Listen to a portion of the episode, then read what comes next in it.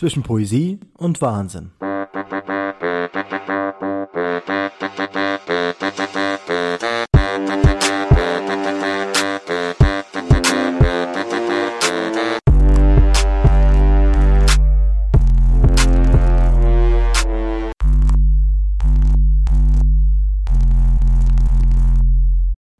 Hey, da bist du ja wieder.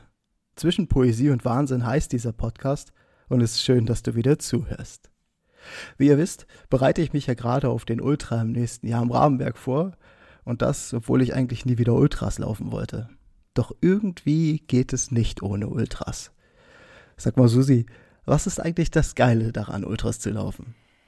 Das Geile daran, Ultras zu laufen, ist, dass man nie weiß, was vor einem liegt auch wenn man vielleicht weiß, wie lang die Distanz ist, weiß man nie, was auf so einer Strecke passiert.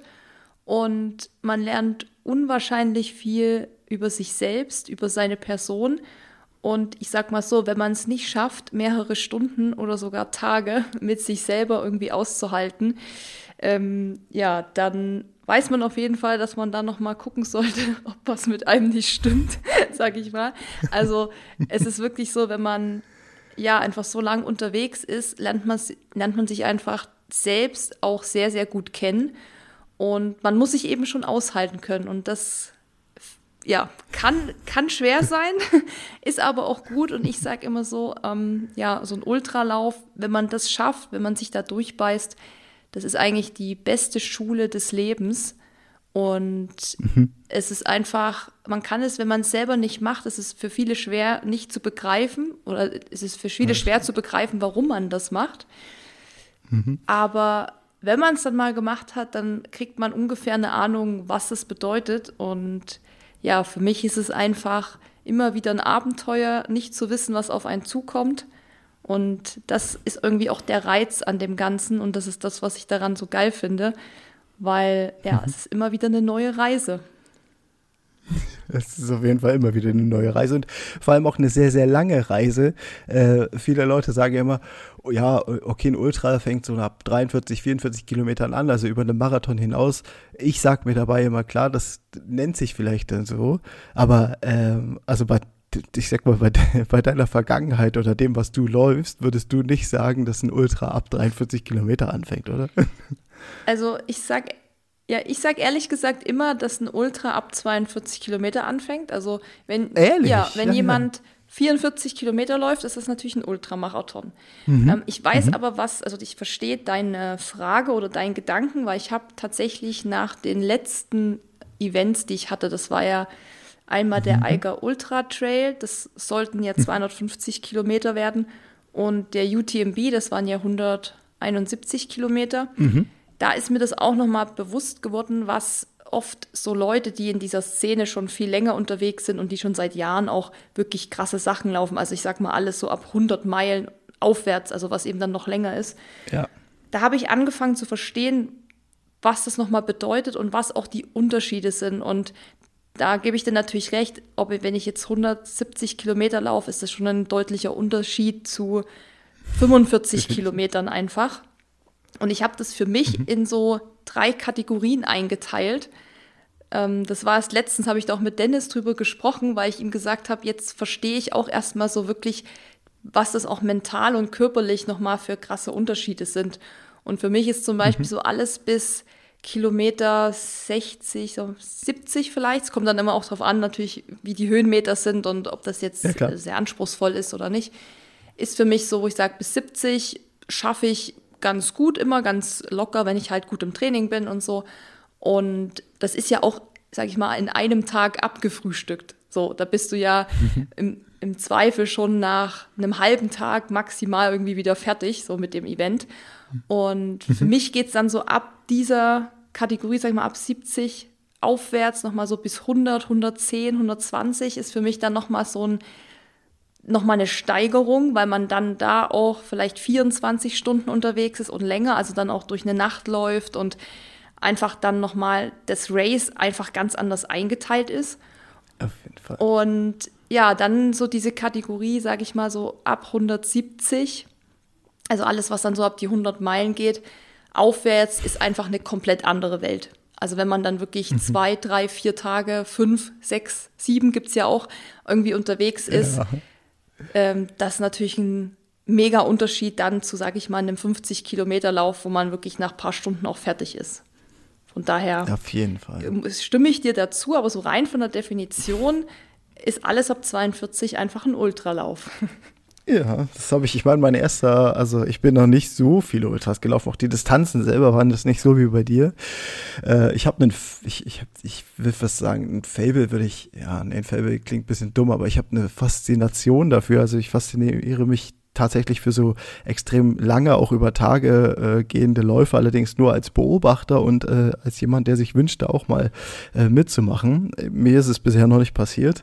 Mein längster Lauf, ähm, jetzt muss ich kurz überlegen, der war dann über 60 Kilometer äh, beim, beim ähm, Rennsteig.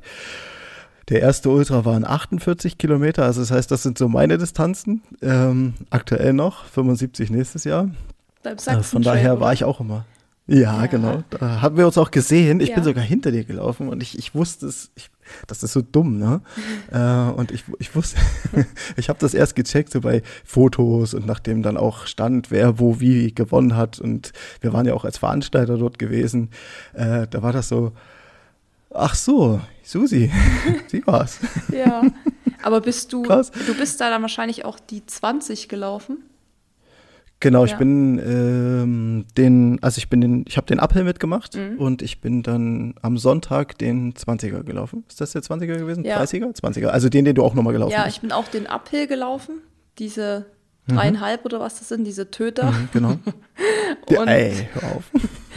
dann genau den Ultra und dann am Samstag mhm. die 20. Also da war aber bei mir schon, das habe ich genau. wirklich da war ich super slow, da habe ich mir mega viel Zeit gelassen, weil ich da nur, nur auslaufen wollte. Weil ich ja, bitte. Klar. Hab dann schon gemerkt, dass die 70 oder 74 waren es, glaube ich, dieses Jahr mir schon noch echt in den Beinen hing. Und, ja, also 75 Kilometer, ich glaube auch von äh, zum Fichtelberg rüber, ne? Fichtelberg hoch, drehen und dann einmal rumlaufen über äh, die, ja, über die Grenze hinweg. Genau, die Strecke ist ja ein bisschen neuer, also die ist letztes Jahr schon mhm. so gewesen. Die Jahre davor mhm. ging sie nicht über den Fichtelberg. Da ging sie weite Teile durch Tschechien. Und das hat sich aber dann aufgrund von Corona damals so ein bisschen geändert, weil du nach Tschechien ja nicht laufen konntest. Ähm, das heißt, mhm. da ging das, weiß ich noch, in dem 2020, in dem Corona-Jahr, bin ich den Ultra auch gelaufen und das waren dann zwei Runden. Das war zweimal der 35er. Ja. Der war ja. echt, das war echt eigentlich so im Nachhinein betrachtet echt ein ziemliches Brett, weil der 35er ist, finde ich, mit so vom Gelände oder so von den Höhenmetern noch mit der anspruchsvollere. Und dann die mhm. Runde zweimal hat es schon echt in, in mhm. sich gehabt. Du kennst ja auch den Weg am Ende, wenn es dann hart durch mhm. diesen ich, Bikepark da geht und das dann zweimal, oh, ja, ey, da oh, denkst du dir so, oh, boah, ja. was mache ich hier oh. eigentlich? So. Erst diesen Berg hoch. Oh, Bitte, so. ich meine, wir standen ja als Cheering-Jungs ja. da oben, ja, äh, und dieser Berg hoch ist schon, das ist, sieht schon fies von oben aus. Ist, Aber das Ding zu laufen, es ist Der ist wirklich das allerletzte. Ich weiß noch, wie ich da kam und ich habe euch da oben schon, schon stehen sehen, also zwei von eurem Team. Und ich habe immer gedacht, ja. während ich da hoch bin, die kommen irgendwie nicht näher. So, das, das wurde einfach nicht weniger, dieser Weg. Und dann habe ich mich immer umgedreht, weil ich ja das war ja irgendwie, keine Ahnung, noch ein Kilometer oder anderthalber Kilometer bis ins mhm, Ziel. Mhm, und ich genau. hatte, ich glaube, sieben Kilometer vom Ziel die vierte, nee, die dritte Frau überholt. Und mhm. ich wusste halt nicht, was die von Turbo da noch zündet und ob die halt unbedingt aufs Treppchen will oder so. Und das hat mich halt irgendwie so gestresst, dass ich immer nach hinten geguckt habe. Oh und dann habe ich auch immer irgendjemand gesehen, aber ich wusste nicht, ist sie das? Ist das jemand anderes? Und dann habe ich da nur euch gesehen und dann wie ihr da geschrien habt und ich weiß noch, dass ihr immer gesagt habt, nicht gehen, du musst rennen, du musst rennen. und ich dachte so, ich kann nicht mehr rennen. Und dann standen noch welche im, im Park, glaube ich, direkt in diesem Mountainbike-Park standen auch noch mal so ein mhm. Filmteam und so. Die haben dann auch schon jetzt mhm. rennen, Mann, nimm die Beine in die Hand.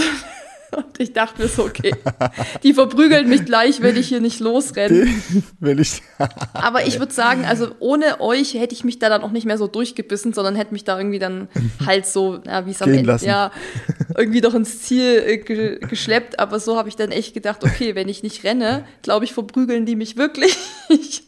Und Mit dem Megafon dahinter, ja. ey, buff. Aber das war schon. Aber du bist ja Dritte geworden. Ja, voll, das war voll krass irgendwie. Also ich hatte den Lauf ja eigentlich so als Vorbereitungslauf und also ich sowieso, ich laufe halt voll gern den Sachsen Trail. Das ist mit einer meiner Lieblingsläufe, mhm. weil ich das ist mhm. eigentlich so ein Gelände, was mir natürlich super liegt, ähm, weil das natürlich sehr laufbar ist. Also eigentlich ist ja das stimmt. Eigentlich kann man den, wenn man die Skills hat, ja komplett durchrennen. Also mhm. da würdest du es auch schaffen, am Ende quasi noch diesen steilen Berg zu rennen, wenn du halt richtig gut bist. Und, ja, auf jeden Fall. Ähm, das ist was, was mir natürlich gut liegt so und ja, dann auf einmal, ich bin halt einfach gerannt, ich wusste gar nicht, wo ich so bin, also ob ich jetzt, weiß ich nicht, Top 10 oder Top 20, ich hatte gar keine Ahnung, mhm. weil sich das Feld ja recht schnell dann immer so entzerrt. Ich wusste nur, mhm. dass eine immer ganz knapp hinter mir war und so ein paar Dudes an diesen VPs haben dann gesagt, so ja, ihr seid irgendwie fünfte und sechste oder so und ich gebe da aber meistens nicht so viel drauf, muss ich sagen, weil auch oft schon so war, dass die Leute dir am Streckenrand irgendwas zurufen und am Ende stimmt das dann halt nicht, weißt du so. Ja, ja, ja, hey, du bist dritte Frau. nicht mal der Name. Und, genau, und, am Ende bist du nicht dritte, sondern dreißigste oder so. Und ähm, da, das, das kann einen ja auch stressen irgendwie so, wenn man sich so denkt, oh, wie, ich bin Fall. dritte, so, weil dann willst du natürlich auch dritte bleiben. Ja, und dann, ähm, ja, wie gesagt, diese, ich glaube, das war schon bei Kilometer 70, also es waren, glaube ich, sogar nur noch fünf Kilometer da war dann eine Frau, an der ich vorbei bin und da war auch ein Ordner gestanden, der meinte so, mhm. ja, voll gut und ähm, macht jetzt den dritten Platz unter euch aus. Und da dachte ich so, okay, ob das jetzt wohl stimmt. Und ähm, mhm. die an der nächsten Station, das ist ja dann die letzte Station, also die, der letzte Getränkestand, die haben das dann ja, genau. nochmal irgendwie bestätigt, dass tatsächlich erst zwei mhm. Frauen durch sind.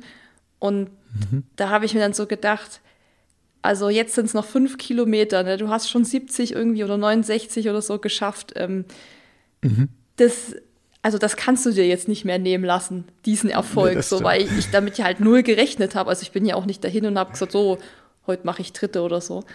Und, ähm, ich renne alle weg. Ja, und dann habe ich echt noch mal irgendwie mir ein Gel reingeballert und bin dann wirklich da einfach wirklich so gefühlt um mein Leben gerannt und habe gedacht, die war ja nicht weit hinter mir, also ich habe die ja erst überholt. Und, mhm. Aber am Ende tatsächlich waren es dann doch zehn Minuten, die ich vor ihr drin war. Also ähm, mhm. ja, ich meine, jeder weiß, wie das ist, wenn du dann irgendwie nicht mehr kannst oder einbrichst. Das ging mir ja, ja auch schon so. Dann, dann, dann versuchst du nur noch anzukommen und dann, ja.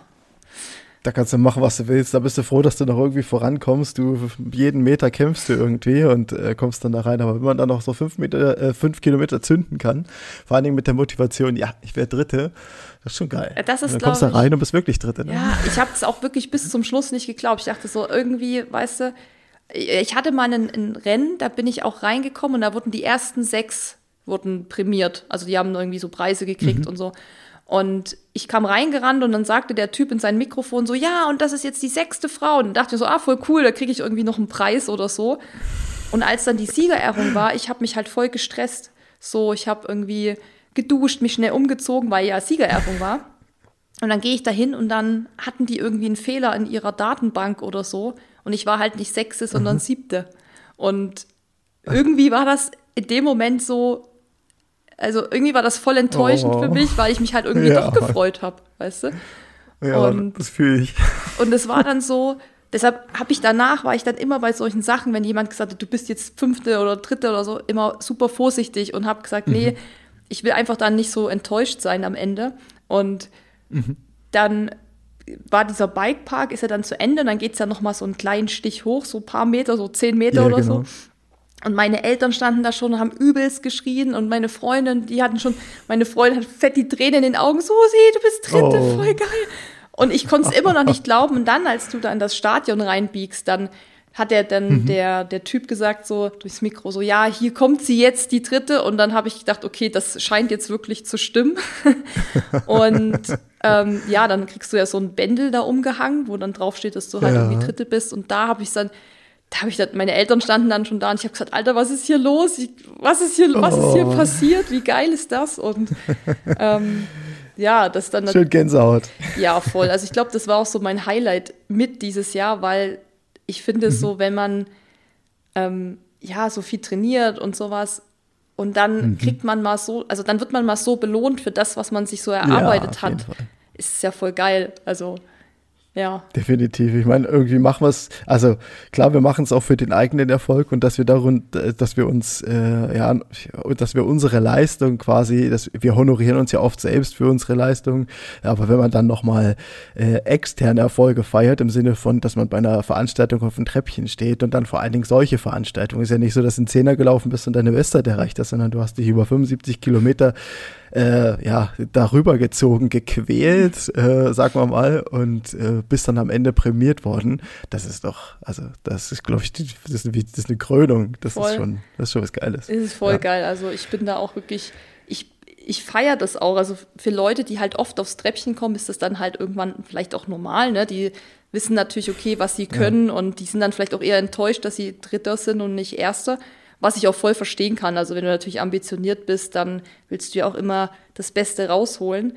Aber ich finde mhm. gerade so, wenn dann mal so, wenn man auch mal die Chance bekommt, irgendwo aufs Treppchen zu kommen, das ist ja auch nicht überall möglich. Mhm. Also je nach Konkurrenz ja. sozusagen.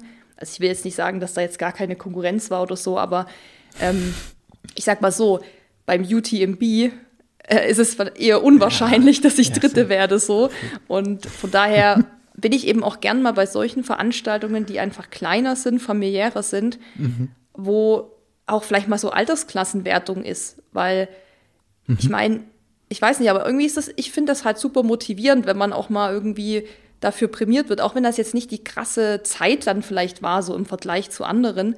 Aber in dem Wettkampf dann warst du dann eben vielleicht die schnellste in deiner Altersklasse und ich finde das eigentlich immer ganz nett, wenn dann irgendwie das auch so honoriert wird und dann eben auch Altersklassen bis, bis 70 oder was da dann gibt, eben irgendwie auch aufgerufen werden und ja, ja, ja. Das, ich mag das irgendwie gern. Das, das hat, das hat noch so einen, finde ich, noch so einen Charakter von alten Laufveranstaltungen, wo es nicht, also ja, wo natürlich auch ein paar Locals immer dabei waren, aber ich, ich finde das, das Gefühl, wenn man sich mal so zurückerinnert an alten Laufveranstaltungen, da hat in einem Verein zum Beispiel, da gab es so Vereinsläufe und dann wurden wirklich alle zehn der Altersklasse, die haben was bekommen und das hat sowas, irgendwas Cooles. Ne? Das heißt, nicht nur der erste ist cool, sondern ihr zehn seid geil. Eigentlich sind alle geil, aber ihr zehn seid gut, weil ihr seid die zehn Besten eurer Altersklasse und das ist schon äh, das, das, hat was. Ne? Da fühlt man sich auch selbst geehrt, wenn man dann da vorne mal mitstehen darf. Und auch wenn man jetzt Sechster, Siebter, Achter, Neunter, Zehnter ist, aber du stehst da vorne mit und wirst auf einem Foto, bist auf dem Foto drauf. Und das ist schon was Cooles. Ja, voll. Also ich meine, das ja. ist ja auch eine Motivation für einen selbst so. Und ähm, Na klar. Das, ich finde das halt nett, deshalb finde ich es auch cool, dass einfach an sich der Gedanke beim bei so Laufevents ist, dass irgendwie jeder eine Medaille im Ziel kriegt und nicht nur die ersten drei. Mhm. Und das mhm. ist ja auch so, selbst wenn du letzter wirst, du hast es halt geschafft und du musst ja erstmal die Läufe auch schaffen. Also gerade weil ja. du hast ja auch die Folge angekündigt, so Ultralaufen und wir haben ja schon darüber gesprochen, mhm. was das bedeutet. Gerade bei so Ultraläufen ist es ab einem gewissen Punkt halt überhaupt gar nicht mehr selbstverständlich, das Rennen zu finishen und ähm, zum Beispiel bei dem Eiger Ultra Trail, die 250 Kilometer, bin ich mit meiner Freundin da rein und wir haben gesagt, also wir wussten von Anfang an, dass die Chance, es nicht zu finishen, viel größer ist als die Chance, es zu finishen. Also wir haben gesagt, oh, ja. das ist einfach bei 250 Kilometer über vier Tage kann halt so krass viel passieren, dass wir mit dem Mindset reingehen müssen, zu wissen, es ist sehr, sehr wahrscheinlich, es eher nicht zu finishen. Und das mhm. ist halt eben so eine Sache. Wenn du dann was findest, egal ob das fünf Kilometer sind oder 500, ist es halt irgendwie nie selbstverständlich. Es wird halt nur hinten raus natürlich immer schwieriger, weil einfach mehr passieren kann. Und deshalb mag ich das mhm. so, dass bei Laufevents wirklich, egal ob so hier hinter Dupfingen Wanne-Eickel-Lauf oder Berlin-Marathon, einfach jeder eine Medaille kriegt. Mhm. Also wenn der Veranstalter eine Medaille natürlich im, in seinem Portfolio hat. Ähm, aber das finde ich einfach so, ich weiß nicht, das zeigt auch, dass man die Leute, die da laufen, respektiert, dass man sagt, cool, dass du hier dabei Auf bist, dass du es geschafft mhm. hast, dass du dich einfach durchgebissen hast. Und das, mhm. ja, das, das mag ich sehr an so Events.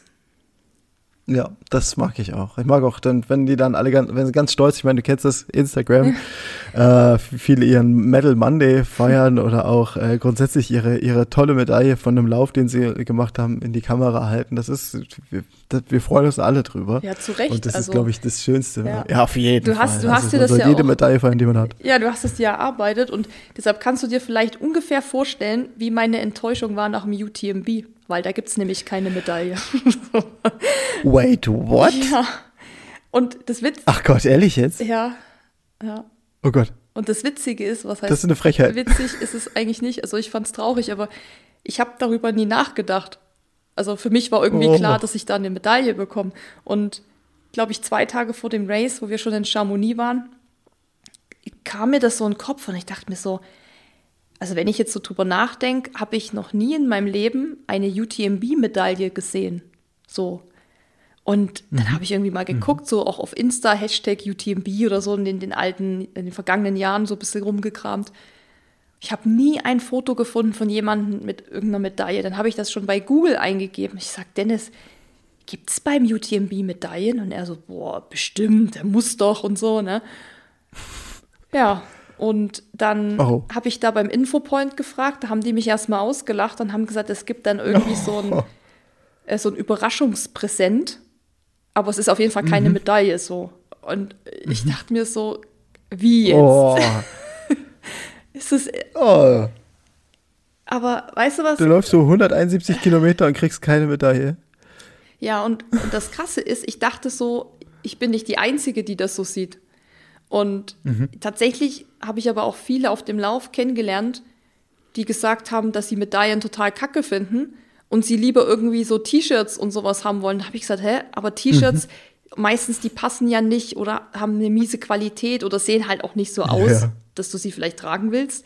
Und Nee.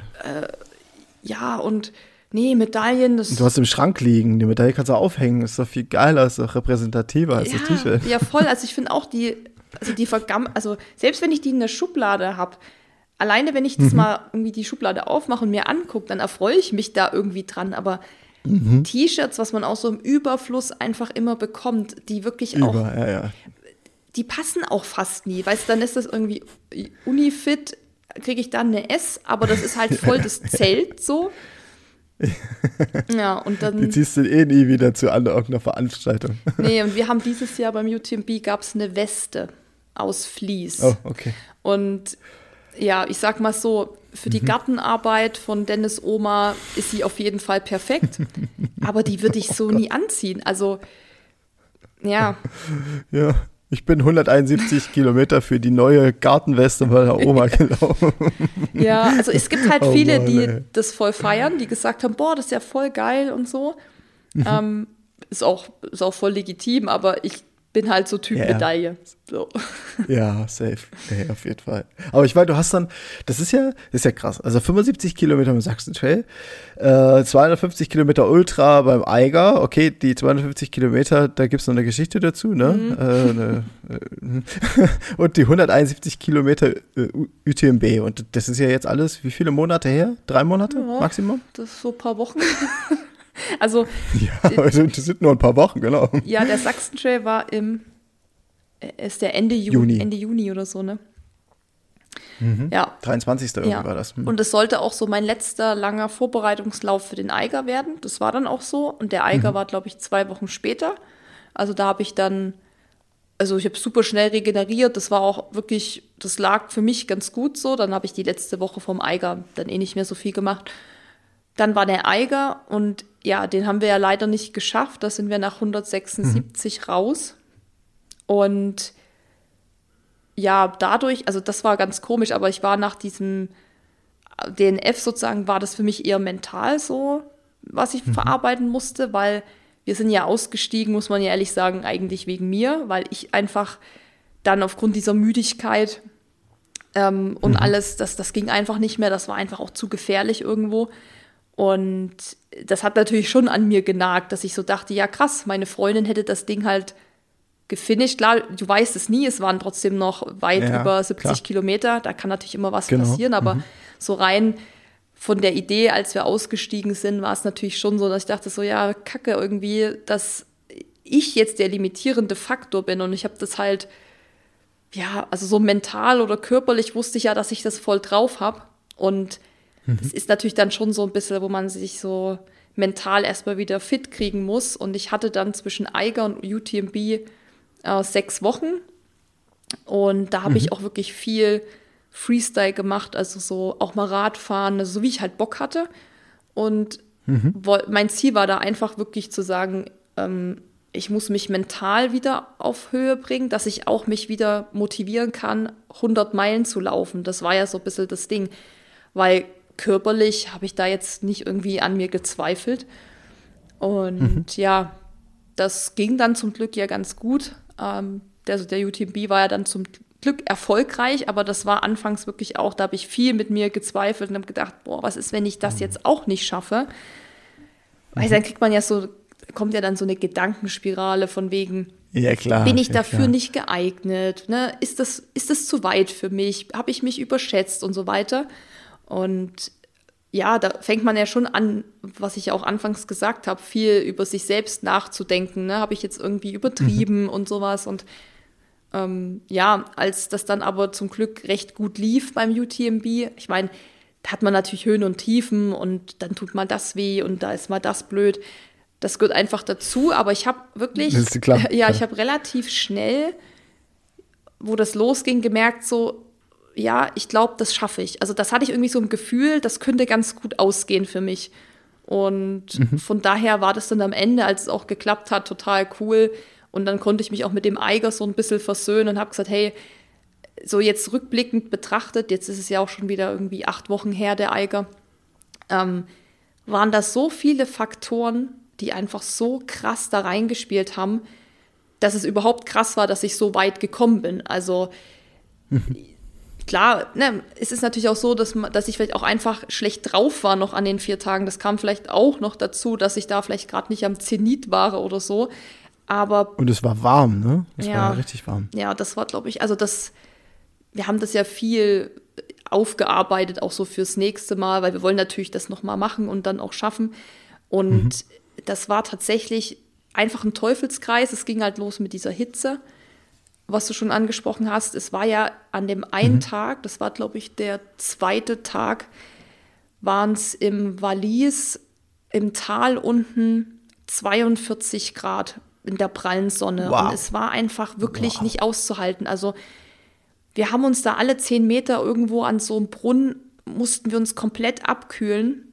Und dadurch kommst du natürlich auch nicht voran und das saugt super viel Energie. Und es war wirklich, also das war auch der Tag, wo die meisten Teams ausgestiegen sind.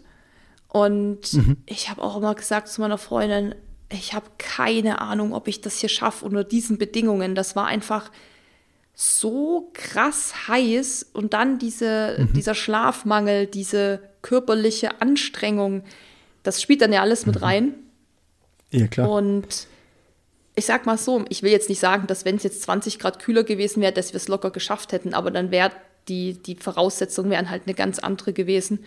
Und ja, ja, klar, der Faktor wäre schon mal weniger gewesen. Ja, ne? Zumal es ja auch nachts ja. so krass heiß war. Also es war ja nicht nur am Tag so mhm. heiß, sondern nachts hat meine Freundin dann um 1.30 Uhr beim, beim Uphill ihr T-Shirt, äh, ihr Longsleeve ausgezogen, weil sie gesagt hat, sie hält es nicht mehr aus, so heiß ist es. Und da waren wir auf 2300 oh. Meter Höhe oder so.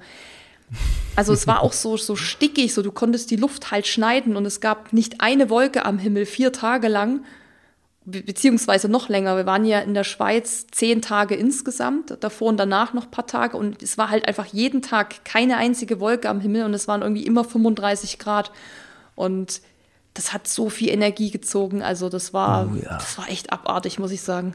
Oh, das kann ich mir vorstellen. Ey. Da geht, da geht so eine, also da geht Elektrolyte-technisch das ja auch, da geht so viel verloren dann darüber. Ich meine, das muss man ja auch erstmal alles wieder, wieder aufholen und natürlich auch so dieses, ja, was auf dem Kopf halt, ne, diese ganze Zeit, wenn du die ganze Zeit diesen, ich, ich will fast sagen, die Werbe im Kopf hast, das, ja. das spielt dann nicht nur auf dem Körper, sondern auch im Kopf halt einfach mit. Und ja, das, diese UV-Strahlung, weißt du, die du, ja, auch, du wusstest dann irgendwie, es ist jetzt 19 Uhr 20 und hast gedacht, okay, jetzt wird es langsam, muss es ja kühler werden. Aber die Sonne mhm. hat halt immer noch geschienen. Und, die, und das mhm. war dann so, dass ich auch gesagt habe, ich kann einfach die Sonne nicht mehr ertragen. Das, ja, die, ja. war halt einfach, ja, ich meine, das war Juli, so Hochsommer, die, da war es halt mhm. einfach die Tage mhm. wirklich noch lang. Und das, wie du sagst, Elektrolyte uh. war ein riesiges Thema. Ähm, ich habe halt leider nichts runterbekommen aufgrund dieser Hitze. Oh, ja, und dann, ich meine, wenn du nichts isst bei so einer Belastung, wo soll der Körper ja. Energie halt herkriegen, wenn er dann auch ja, nicht schläft genau. und so. Also mhm. Ähm, mhm. meine Freundin, die sind dann an diesen Live-Bases, hat die sich da irgendwie zwei Teller Nudeln erstmal reingedrückt und hat sich dann noch irgendwie, keine Ahnung, fünf Snickers reingestellt und so. Und ich saß da und habe an einem Keks geknappert und hätte fast gekotzt, weil ich es nicht reingekriegt habe. Und da mhm. hat Dennis mir dann schon zugesprochen und hat immer gesagt, wenn du jetzt nichts isst, wirst du es nicht schaffen. Und habe ich immer, ja. in dem Moment habe ich gesagt, so ja, danke auch, ne? Das ist ja genau das, was ich jetzt hören will. danke für die Motivation, ja. ey. Ähm, er hat natürlich im Prinzip absolut recht gehabt, weil natürlich. Ähm, vielleicht, wenn es wirklich da 10, 15 Grad gehabt hätte und der Körper sich nicht so runterkühlen muss und mit Hitze beschäftigt ist, dann wären wir vielleicht noch ein bisschen mhm. weitergekommen. Aber diese ganze Mischung aus Hitze, nichts essen können, plus absoluten Schlafmangel, ähm, das war halt einfach der Killer für mich so. Und mhm. dann muss man auch irgendwann, man muss auch ehrlich zu sich selbst sein und sagen, okay, muss ich, schaffe ich noch 70 Kilometer mich durchzuquälen oder ist halt hier für mich Schluss? Und das mhm. war dann auf jeden Fall schon die richtige Entscheidung, aufzuhören. Ja, also ich denke auch, vielleicht auch äh, mit, ich weiß nicht, ob du da schon an den äh, UTMB gedacht hast, ob du da schon gedacht hast, naja gut, wenn ich mich jetzt hier komplett zerstöre, dann ist vielleicht auch das äh, Mont Blanc im, ja, keine Ahnung, in Gefahr? Mm. Ja, also mein Highlight war schon der Eiger. Das war das, was wir, okay. was wir machen mhm. wollten. Und der UTMB, da bin ich ja so ein bisschen reingerutscht. Ehrlich gesagt, ich habe den Startplatz relativ, ich sag mal, spontan bekommen. Also ich wusste das schon zu Eiger, dass ich den laufen werde, aber das war halt nie mein, ich bin da auch ganz ehrlich, es war einfach nie mein, mein Lebenslauf oder mein Highlight. Das ist ja für vieles so, UTMB ist ja so dieses einmal da mitmachen und sowas. Und mhm. ich hatte einfach Glück, dass ich durch meine Arbeit an so einen Stadtplatz gekommen bin und mhm. habe auch erst gesagt, ich mache das nicht, weil ich gesagt habe, ich weiß nicht, ob ich, wenn ich die 250 Kilometer laufe, danach überhaupt noch Bock habe, sowas zu machen dieses Jahr. Und ja, dann haben auch viele auch auf mich eingeredet und gesagt, hey, so eine Chance kriegst du nicht nochmal und das ist immer so schwer, da einen Platz zu bekommen. Und, und dann habe ich gesagt, ach, okay, ich nehme den Platz an und ähm, ich schaue dann einfach mal. Und vielleicht sollte es auch irgendwie alles genauso kommen, weißt du? Vielleicht war das genau so, dass Eiger sollte jetzt noch nicht sein. Ähm, dafür aber halt vielleicht genau der Lauf, der UTMB, auch wenn das in dem Moment nicht mein Fokus war oder ich da jetzt nicht so drauf mich ähm, fokussiert habe. Vielleicht war das auch genau gut, dass ich da eher so ran bin und gesagt habe, ja, ich schaue mal, was geht und mhm. ähm, mache mir da gar keinen Druck, weil klar, beim Eiger habe ich mir natürlich auch deutlich mehr Druck gemacht. Wir hatten da ja ein Team dabei, was uns supportet hat und du wolltest natürlich da auch gut abliefern, weißt du, du wolltest da auch nicht, dass die für umsonst dahin gefahren sind, ne? du wolltest natürlich eigentlich auch ins Ziel kommen und die freuen sich dann auch und so. Und in einem Team zu laufen ist auch noch mal anders, weil du willst ja auch deinen mhm. Teampartner irgendwie dann nicht ja, im Stich lassen oder wie man auch mal das dann nennt, aber äh, du, ist es halt anders, wenn du alleine läufst und äh, ja, einfach sagen kannst, okay, ich höre jetzt halt hier auf und es ist eigentlich egal, weil das ist nur dein Problem dann am Ende. Und ich glaube, das war vielleicht ganz gut, dass es beim UTMB eher so war, dass ich da so auf mich allein gestellt war.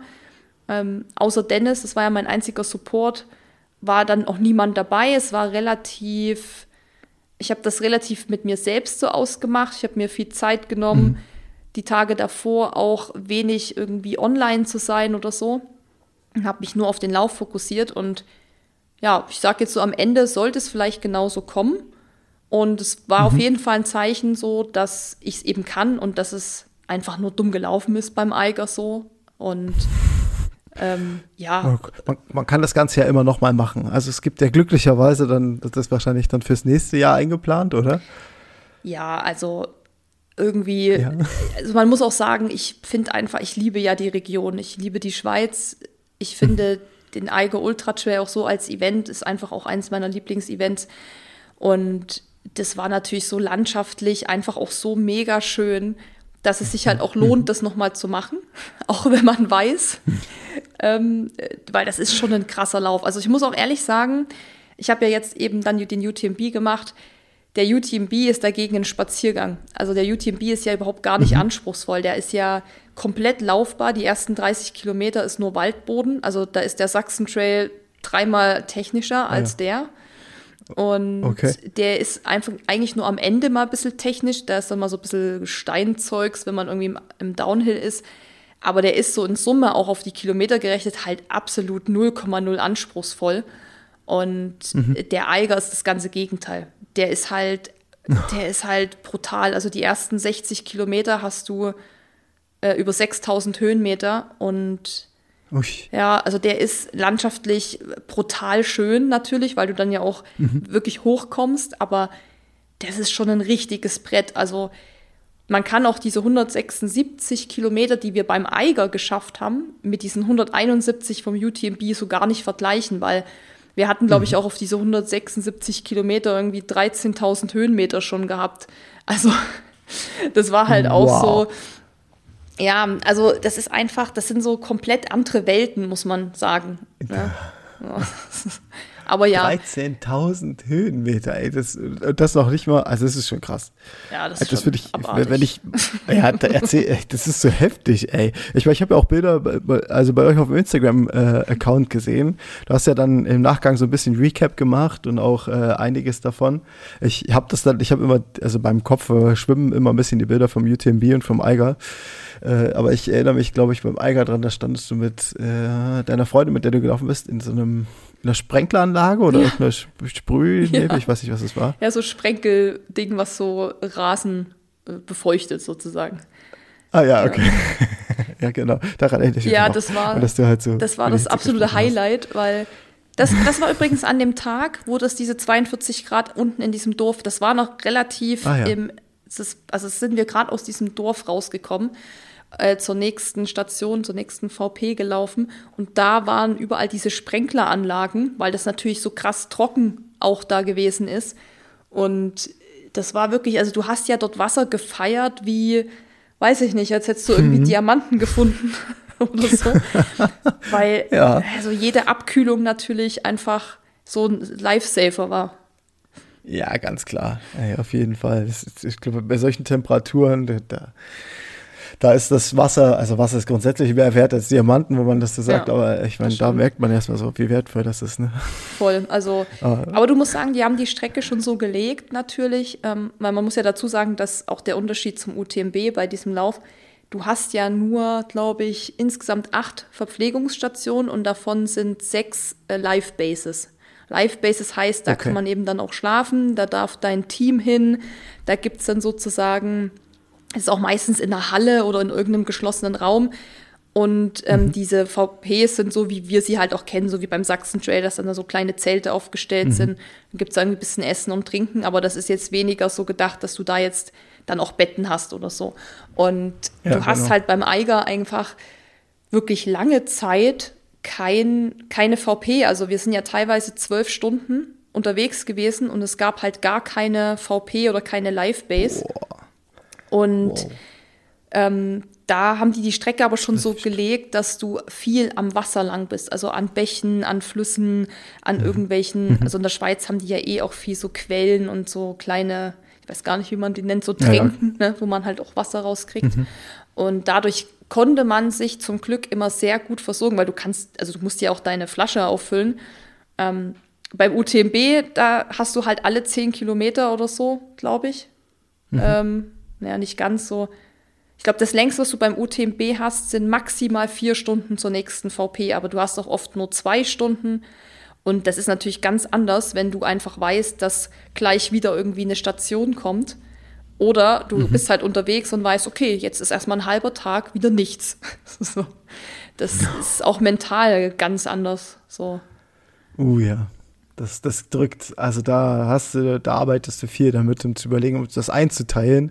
Schaffe ich es noch bis dahin? Äh, oder ja, schaff's, ich schaff's bis dahin, das ist eine gute Frage. Aber äh, also so rein vom, wie versorge ich mich jetzt am besten oder äh, da, da, kämpft vieles mit. Ja, das, ja. Das, das arbeitet natürlich. Du musst ja auch viel mehr mitschleppen, ne? Oh, also du musst das ja. Ist ja also das ist ja ein Survival-Lauf. Das ist, das ist ja kein Ultra-Trail, das ist ein Survival-Ultra-Trail. Ja, das ist, deshalb meinte ich auch vorhin so, dass das nochmal so eine andere Liga an an Races ist, weil du da zusätzlich zu der langen Distanz ist einfach auch noch der Punkt, dass da eben nicht alle zehn Kilometer eine große VP steht und mhm. am Streckenrand stehen 30.000 Leute, die dir zujubeln, sondern du bist halt auch mhm. mal, also ich war mit der, mit Maggie, also mit meiner Freundin, mit der ich das ja gemacht habe, ähm, manchmal auch zehn Stunden alleine und haben immer gesagt, wo mhm. sind die anderen eigentlich? Also die waren schon da, aber die waren halt nicht in Sichtweite so.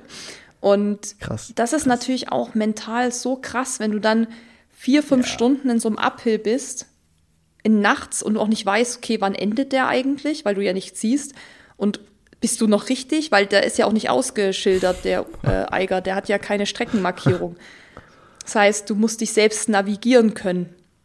Und ei, ei, ei. das ist natürlich auch, also weißt du, es zählt alles so rein in diesen. Ja, ja. Wie, was es halt auch so, sage ich mal, schwieriger macht. Es ist natürlich viel einfacher, mhm. wie bei so einem UTMB bist du auch nie alleine. Da laufen so viele Leute, mhm. dass du, du brauchst da nicht mal den Track auf deiner Uhr anmachen. So, weil oh, es ja. ist erstens super gut markiert, es sind immer Leute da mhm. und du musst einfach nur rennen. Du musst dich eigentlich um nichts kümmern, weil mhm. es kommt ständig irgendwie eine VP, dann sind da Leute am Rand, die dich anfeuern. Das ist so, ich sag mal so, im Endeffekt ist es wie New York Marathon, nur 170 Kilometer lang. Das kann man echt so sagen. Also es ist mhm. eigentlich okay. für jemand, der vielleicht sagt, er hat mal Bock, wirklich so 100 Meilen zu laufen, ist es natürlich ein super Einstiegs-100-Meiler, weil es mhm. natürlich einiges vereinfacht, wenn man dann aber natürlich so in Richtung Eiger geht, was auch viel, wo man sich um alles selber kümmern muss, das ist dann ja einfach noch mal eben eine andere Liga, ja. muss man sagen. Klar, auf jeden Fall. Das habe ich dann auch gelernt. Also nicht nur, dass du nicht nur, dass du dich versorgen musst, sondern du musst auch alles dabei haben, um ja. dich zu versorgen. Ja. Also das, das Gewicht trägst du ja auch noch mit rum. Und dann hast du hast du Schlafdecke oder sowas dabei gehabt? Nee.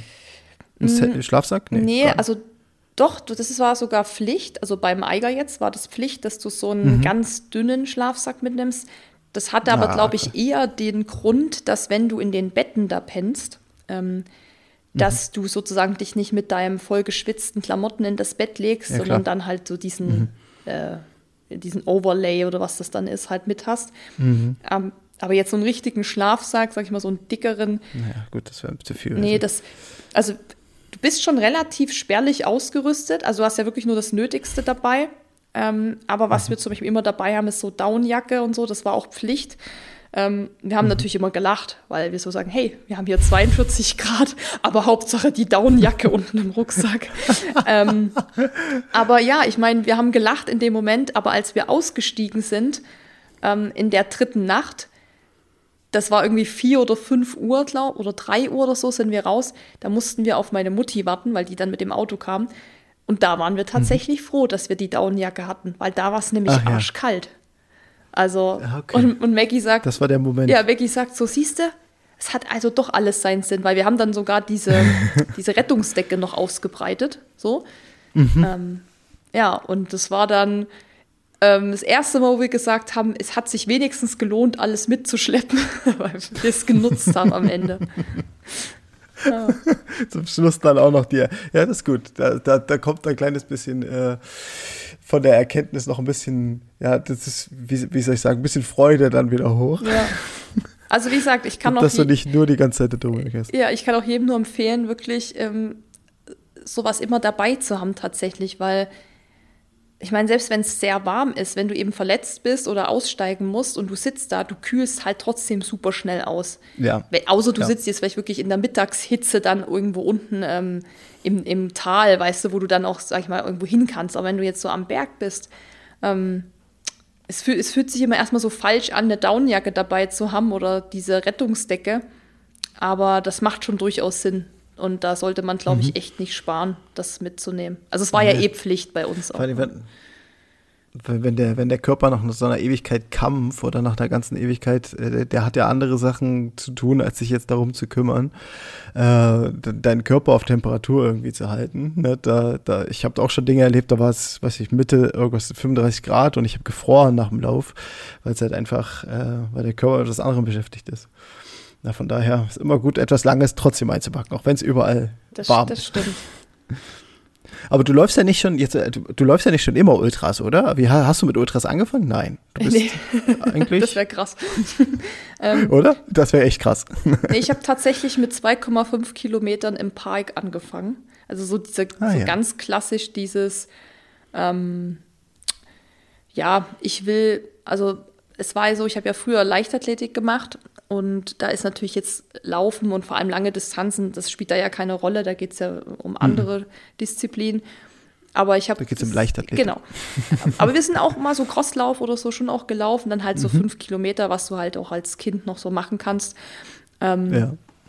Also das war, ich glaube, das Maximalste, was wir gelaufen sind, war mal zehn Kilometer hier bei so einem Stadtlauf und das war für uns schon so, boah, ist das ewig lang, zehn Kilometer, boah.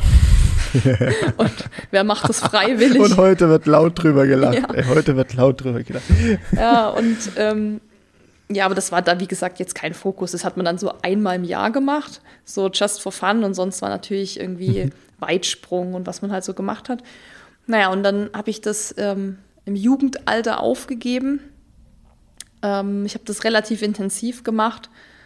Aber es war dann einfach so, ja, wenn man halt jugendlich ist, hat man auch irgendwann andere Interessen. Meine ganzen Freunde haben halt immer irgendwie, keine Ahnung, viel zusammen gemacht, auch am Wochenende. Da musste ja, ja. ich immer zum Wettkampf mhm. und ja, man hat sich so ein bisschen nicht ausgeschlossen gefühlt, aber auch gedacht, man verpasst was. Und man verpasst den Spaß ein bisschen, ne? Ja, ja. weil man eben, ja, halt alleine war, so in dem, dass man da so intensiv mhm. Sport gemacht hat. Ja, und dann ja, habe ich das irgendwie aufgegeben und habe dann noch zehn Jahre, glaube ich, gar nichts mehr gemacht. Also ich war halt noch, ich hab, bin halt auch viel, ähm, habe viel Wintersport auch gemacht. Das ist noch geblieben, aber halt nur so just for fun, weil es immer so Winterurlaub oder mit ein paar Kumpels dann hier Oberwiesenthal auch gefahren und so. Oh ja, ja, ähm, ja. Aber es war jetzt nicht irgendwie so ambitioniert mit irgendwelchen Zielen. Und das war aber dann auch alles. Also ich habe dann so im Sommer eigentlich gar keinen Sport mehr so gemacht. Und das ging dann tatsächlich los, als ich so mit dem Studium fertig war und dann meinen ersten Job hatte in einer Werbeagentur, der mhm. halt so plötzlich dir gezeigt hat, so krass, ähm, das war's jetzt mit YOLO und du kannst machen, was du willst, sondern du musst jetzt hier jeden Tag zehn, zwölf ja. Stunden im Office sitzen, ähm, hast irgendwie 24 Tage Urlaub und das ist jetzt dein Jahr so ungefähr. Und das war mhm. für mich echt anfangs so, wo ich dachte, äh, ist das wirklich, also ist es normal? Das kann so? ja nicht sein. Ja. Und habe mich halt echt durch dieses viele Sitzen und dieses, also immer an diesem gleichen Platz einfach zu sein, so, ne, immer in diesem Büro, das war ja auch, das war ja 2011 oder so, also es war ja lange vor irgendwie Homeoffice und flexible Arbeitszeiten, ja, ja. das war ja alles, sehr alles, ich meine, das gibt es in Werbeagenturen immer noch nicht, weil die einfach, ja, aber das ist ein anderes Ach, Thema. So, ja, es gibt es bei so vielen, es ist, meine, wenn ich meine alten Firmen angucke, da ist das Gleiche. Ja, also, ja, wollen ja jetzt niemand bashen, aber nein, es, nein, nein. es ist, sage ich mal, es gibt ja immer noch viele, die vieles nicht so verstanden haben, aber damals war das halt mhm. einfach, also da gab es ja gar kein Homeoffice bei irgendwem so ungefähr. Nee, um Gottes Willen, komm gar nicht auf die Idee. Ja, ja was ist das überhaupt, ne? So. Nee, was ist das überhaupt, ja. Mm, und ähm, ja, da habe ich dann einfach nur gemerkt, so, dass mich das halt total ähm, also unglücklich macht, war das eine, das war der, der Job an sich, aber auch so, dass ich gemerkt habe, dass ich so unausgeglichen war, was körperlich alles anging, weil ich ja nur noch saß und mein Hirn hat den ganzen Tag gearbeitet. Mhm. Und ja, dann hatte ich ja damals Dennis eben, also meinen Freund kennengelernt und mhm. der war schon beim Fußball, der hat Fußball gespielt, relativ ambitioniert da und ist ab und zu ist der immer mal so laufen gegangen, wie es halt so Fußballer machen, weißt du, so einmal um See laufen, einmal die mhm. Woche, so. Und ja, zumindest er hatte mich auch, glaube ich, ein bisschen motiviert, auf jeden Fall auch wieder was Sportliches zu machen, weil er natürlich auch oft voll busy war. Er hat ja dann immer Training gehabt. Und mhm. da habe ich dann gesagt, okay, ich fange jetzt irgendwie auch mal an, aber ich wusste gar nicht so richtig mit was. Und dann habe ich gesagt, okay, ich gehe einfach mal laufen, das ist erstmal das Leichteste. Also da ist natürlich die Hemmschwelle, weil im Fitnessstudio musst du dich anmelden und so, war erstmal gering. Ja, ja genau. Und hat, kannst für dich alleine Sport machen, genau. kannst rausgehen einfach. Irgendwann, wann du halt Bock ja. hast so. Und ja, da habe ich dann meine Schuhe geschnappt, die natürlich noch aus meiner Schulzeit waren. Also die waren halt zehn Jahre alt oder so. Mhm. Ähm, mhm. Kennst du also normale Turnschuhe, die man im Schulsport ja, ja, anhatte? Irgendwelche random Latschen, die man mal irgendwo gekauft hat, so ungefähr. Also es waren schon Adidas-Schuhe, das muss man sagen, aber es waren halt, die waren halt Game Over so. Und ähm, dann, ich habe natürlich auch keine Klamotten. Da habe ich mir irgend so eine Jogginghose, die ich noch hatte, mich angezogen und irgendein Baumwoll-T-Shirt, also irgend so ein weites T-Shirt, was halt so ein bisschen luftig ja. ist. Und ja, dann habe ich mich, also ich wusste schon, dass das natürlich nicht gut wird, was ich da jetzt mache, weil ich natürlich unfit war.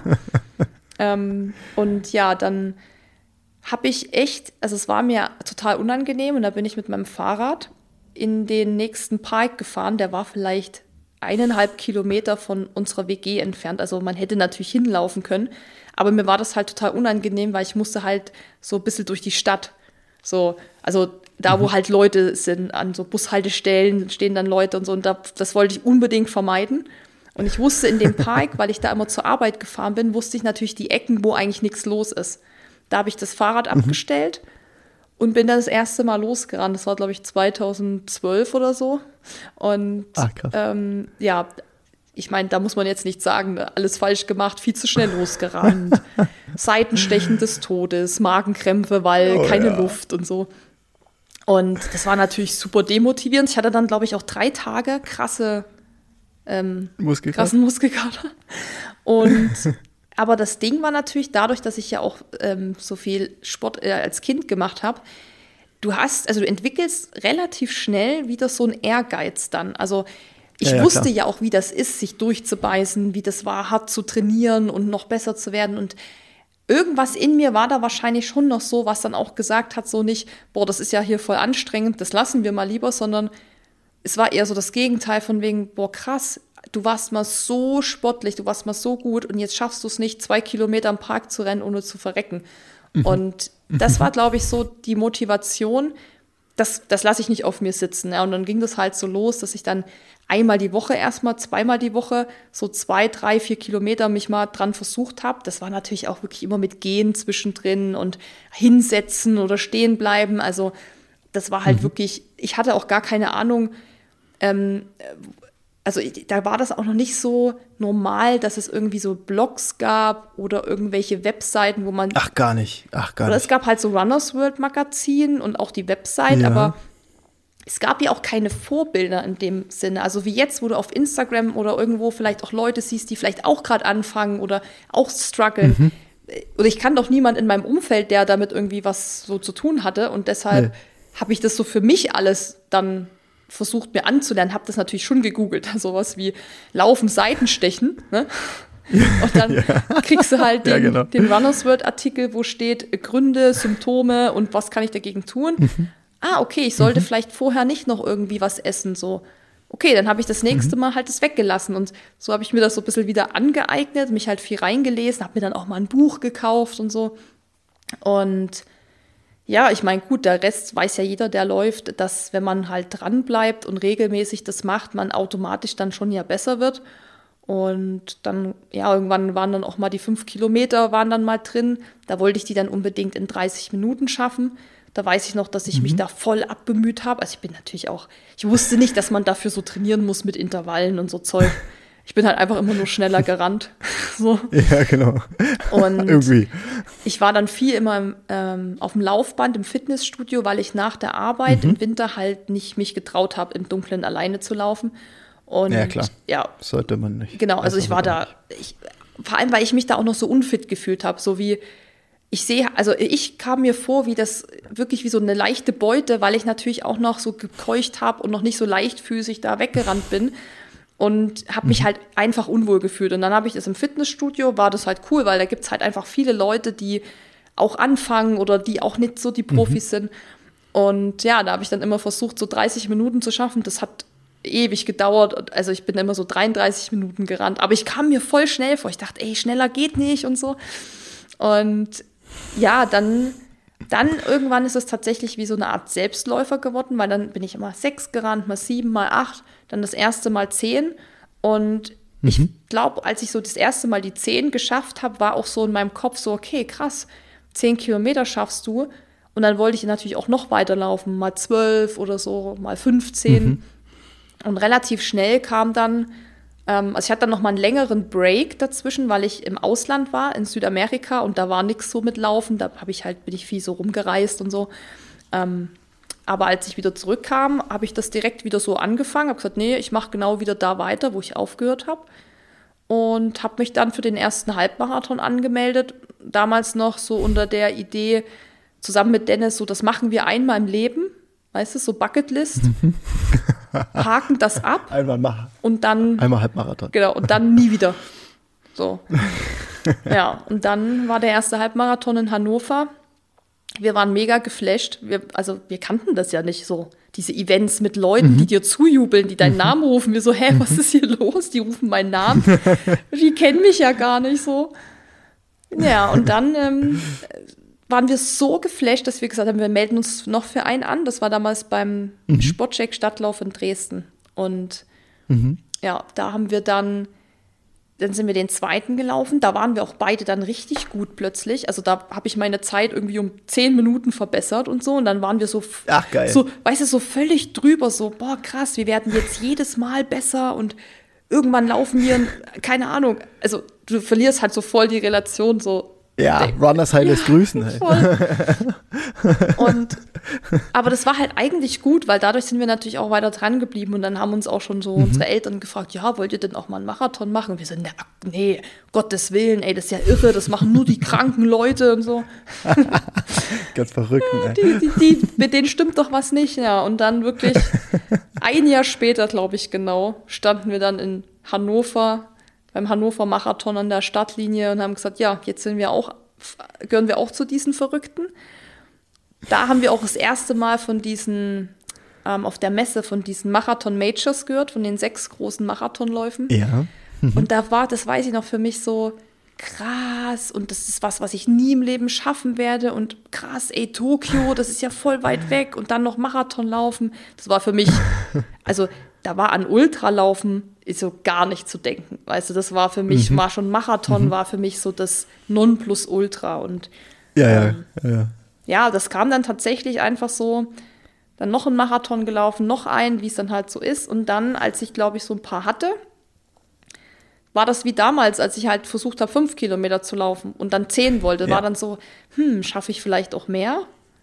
So, und dann sage ich mal, der Rest ist dann so Geschichte. Dann wurde es halt einfach immer mehr, weil man immer wissen wollte, wie weit kann ich noch? Wie weit geht's noch? Ja. Mhm. Und ich hatte auch einfach Bock mhm. drauf. Also mir hat es dann irgendwann auch Spaß mhm. gemacht, so neue Challenge, neue Herausforderungen, sich der Sache zu stellen, nicht zu wissen, was da auf einen zukommt. Dann mhm. kamen die Höhenmeter noch dazu. Also ich meine, das klingt so ein bisschen nach höher, schneller, weiter, aber letztendlich ist es auch genauso, weil es ist so, also ich finde, Laufen ist grundsätzlich irgendwie damit verbunden. Also ja. das, das, ich, es kann mir auch niemand erzählen, der sagt so, äh, ja, ich, ach, also wenn dann hat er ein anderes Ziel, sag ich mal irgendwo, aber wir haben uns jetzt, also du, ich, wir haben uns jetzt auf das Laufziel festgelegt, das ist so unser Bestandteil des Lebens. Natürlich ist noch der Alltag irgendwie damit und äh, Beruf erfolgreich sein, aber das Laufen ist so unsere, naja, wie soll ich sagen, das, das ist was, was uns so fordert oder wo wir sagen, da sind wir gut drin und da können wir natürlich auch mehr rausholen. Das kann mir niemand erzählen, der, der, der,